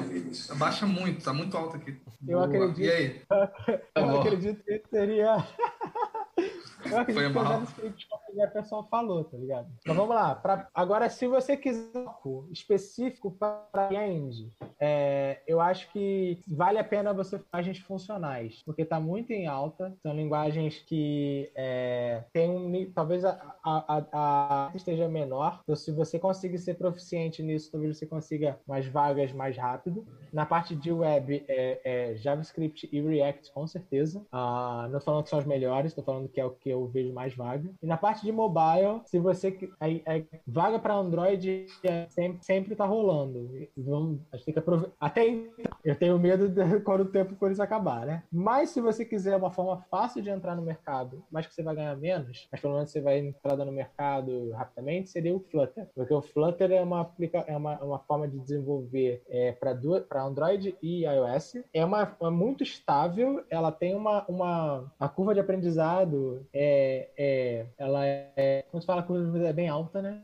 E você consegue aprender bem rápido e se tornar proficiente né, em Flutter bem rápido. O problema é que normalmente as vagas para Flutter pagam menos do que para as vagas para nativo. Então talvez seja melhor Flutter para se trabalhar com freelance, que tem bastante, talvez seja uma, uma, uma melhor. Então é isso, depende da área que você quer. Beleza. Mas sinceramente, qualquer, qualquer, qualquer linguagem que você aprender, você vai. Que não seja COBOL e nada muito antigo. Se tiver, se você for lá procurar e encontrar alguma comunidade, as linguagens são utilizadas de você consegue uma vaga nessa área. Vai JavaScript que é sucesso. Bota a próxima na tela aí, ser- verdade. É a última. A última. E aí, bora reclamar que o app não funciona por causa da infra? O Lucas Luiz. Quem nunca, não é mesmo? Não, é, é- eu acho melhor é o site não funciona por causa do. Tá no cash. Muito Então bom. tá bom, cara. É, já demos o horário aqui. Quer dar suas, quer dar suas considerações finais? Na minha máquina funciona, essa é clássica também. Muito obrigado, Haroldo. Muito obrigado por ter vindo hoje. Deixa eu te agradecer primeiro, cara. Muito Ah, obrigado por ter bem. vindo aqui. Queria agradecer ao Jefferson também por ter participado, ter compartilhado a sua experiência. Eu que agradeço. Muito obrigado aí, cara. Foi bastante legal. É, espero que a galera que tá assistindo tenha curtido. É, a gente vai pegar e vamos lançar depois os highlights no, na versão reduzida com highlight no YouTube, separando por top. E aí vocês vão poder mandar pros amigos de vocês aí que estão. Que isso, cara? Vamos ficar famoso, cara. Famoso. Vai ficar famoso. Se, se render a distância, eu não vou dar nada pra ninguém, não, tá? Só pra deixar claro. Então, muito obrigado aí, cara. A mão de vaca. É, Só, só uma pergunta, Haroldo tá, tá morando na Polônia ainda? não? Não, perdeu metade da conta. Eu tô, eu tô em Londres agora, especificamente, eu tô no- preso aqui na quarentena. Vim visitar e fiquei preso. Ah, boa. É porque eu entrei, tu, tu já tinha falado, provavelmente. Sim, sim, já tinha falado Agora bastante. eu, tô- eu fiquei dois anos na, na Polônia e agora tô tô um ano na, na- na- em Londres, sendo que três meses é aqui no Brasil. Ah, boa. Show de bola. Muito bom. Ah, só as considerações finais aí, você falou, é, eu não sei se como, mas tiver, você conhece, se vocês conhecerem alguém que tá, que tá fora do mercado e tá interessado em entrar na área, pode passar o meu contato. É, é, é mais fácil de achar, é Haroldo Olivieri. Eu, eu, não, eu já fiz algumas mentorias, mas a galera nunca foi muito pra frente, eu fico um pouco frustrado, muito com, os amigos meus que tivessem a mesma coragem que o Jefferson teve de trocar de área, porque eu acho que seria, seria um salto absurdo na, na, na carreira e também. E a- além de qualquer coisa, eu acho que aprender programação é muito interessante. A forma que você. Assim, acho que tanto, tanto quanto aprender uma nova língua, muda a sua forma de pensar e, e, e ver. Você ter a, a capacidade de, de programar, acho que te empodera de uma forma que você acaba entendendo melhor, não só o mundo, mas as coisas técnicas, o, o, o, o que você usa todo dia, porque todo mundo tem computador o tempo inteiro, mas isso te empodera de uma forma diferente também. Daqui a um tempo você quiser criar um app, você pelo menos vai conseguir conversar com alguém sobre, sobre a informação, sobre o que está falando. Porque é muito difícil você conversar com alguém sobre um assunto que você não domina e que você nem sabe que você não domina. Então, é importante você aprender pelo menos o que você não sabe. E a partir daí. Isso que tu falou é muito importante. Depois que você começa a trabalhar mais na área, porque é, é, é você resolver problemas o tempo todo, né? Você, você cria tua, tua aplicação, mas você tem que estar deixando ela de uma forma que ela funcione, mas sempre tem uns problemas que você tem que resolver. E, cara, isso ajuda muito na vida real. assim.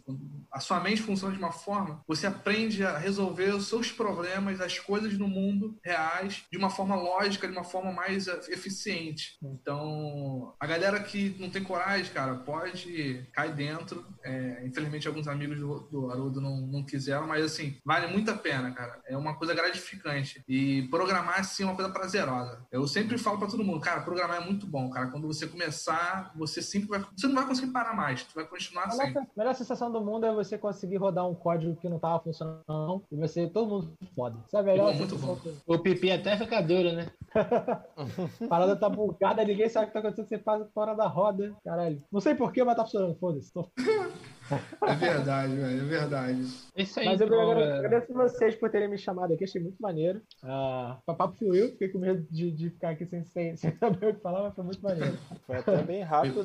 Passou rápido, né? tio? Falou muita coisa. Passou, foi maneiro. Ó, queria, Muito agra- bom. queria agradecer ao Barba Falhada, Felipe Sintes aí, deu 10 bits pra gente. Muito obrigado. É a primeira vez que a gente ganha alguma coisa aqui. É, muito obrigado mesmo, cara. Fico muito feliz aqui, muito emocionado. É, Haroldo Gerson, fica aqui o convite, caso vocês queiram voltar outro dia, falar de outra coisa. Um assunto mais interessante, talvez. Mais divertido. Ele meteu um malho na live, velho. Não, não menti não.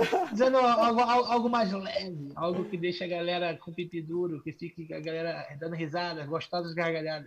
As risadinhas gostosinhas. Risadinhas gostosinhas, que dá dorzinha na barriga.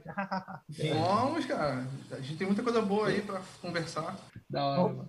Vou falar daquele Muito bom. dia que você voltou de táxi e vai na casa. então. É o quê? Essa história é boa, mas. A gente, ó, a gente podia fazer, sabe o que, Lucas? A gente trazer aqui, montar um painel qualquer dia, trazer dois convidados, só pra contar a história de ficar doidão. De, tipo, vergonha que a gente já fez quando ficou doidão. Seria não um tem episódio temático. pior que a sua. Não tem uma pior que a sua. É o quê? Não tem. Eu- toda vez que eu ouço a história do, da- de você ficando doidão, eu me mijo de rir. Não tem condição. Não, mas tem histórias piores. Sim, vou guardar essa, vou guardar essa pra outro dia. Cara, essa aí Boa. vai tirar toda a sua imagem de. Não sei se é boa ideia, não. Vai desconstruir a imagem de muita gente aí, velho. Esse dia, não- é- esse dia eu não vou botar pra salvar, não. Quem viu, viu. Quem não viu, não vai ver mais. Enfim, mas fica É. legal, ligado? Quem quiser assistir essa play, história, quem quiser assistir essa história, tem que se inscrever aqui no nosso canal aqui da Twitch pra ser notificado. Né? Um dia eu vou botar o título lá, ó. Botar o título lá e falar assim, ó, esse dia foi louco. Clique bem. Clickbait. Não conta nada. Vamos pro próximo. Mentira. Bebi é demais e veja o que aconteceu. Caraca. Bebi demais desacompanhado, olha no que deu. É isso aí. Vai, Se Lucas. beber, se beber, não vá pra Lapa, fatos reais. Se despede aí também, Lucas. Você encerra. Você que começou, você que tem que encerrar. Eita, sou alfa e ômega. Você é o alfa e o ômega. Galera, brigadão por ter participado, Haroldo, disponibilizando o tempo, o Jefferson também, falando um pouco da experiência, muito foda mesmo. Só conteúdo de primeira qualidade. E voltem sempre aí. Obrigado quem colou aí também no chat, teve muita interação maneira. E eh, se inscreva e até a próxima semana. Tamo junto. Valeu? Ah, já uma- é, a gente pode falar o que vai ter semana que vem, já em primeira mão pra quem tá assistindo? Pode? Claro. Ó, semana que vem a gente vai estar recebendo aqui um ex-jogador profissional de Crossfire, né? E a gente vai estar falando aqui Ó. sobre como, como é a vida de um profissional, um jogador profissional de esportes. O cara Que isso, disputou, cara? campe- disputou campeonatos fora do Brasil, vai ser bem legal. É, conto com a presença de vocês aí, chama os coleguinhas, vamos todo mundo ficar excitadinho junto. Mas é semana que vem que eu vou, que eu vou falar sobre isso já? eu achava que era uma... Olha só, nosso É convidado. aí. Muito bom. Quando Valeu. for de LOL, pode me chamar. Tá tudo bem? Valeu, pessoal. Brigadão. Valeu. Vou Valeu, estopar. irmãozão. Valeu, falou. Valeu.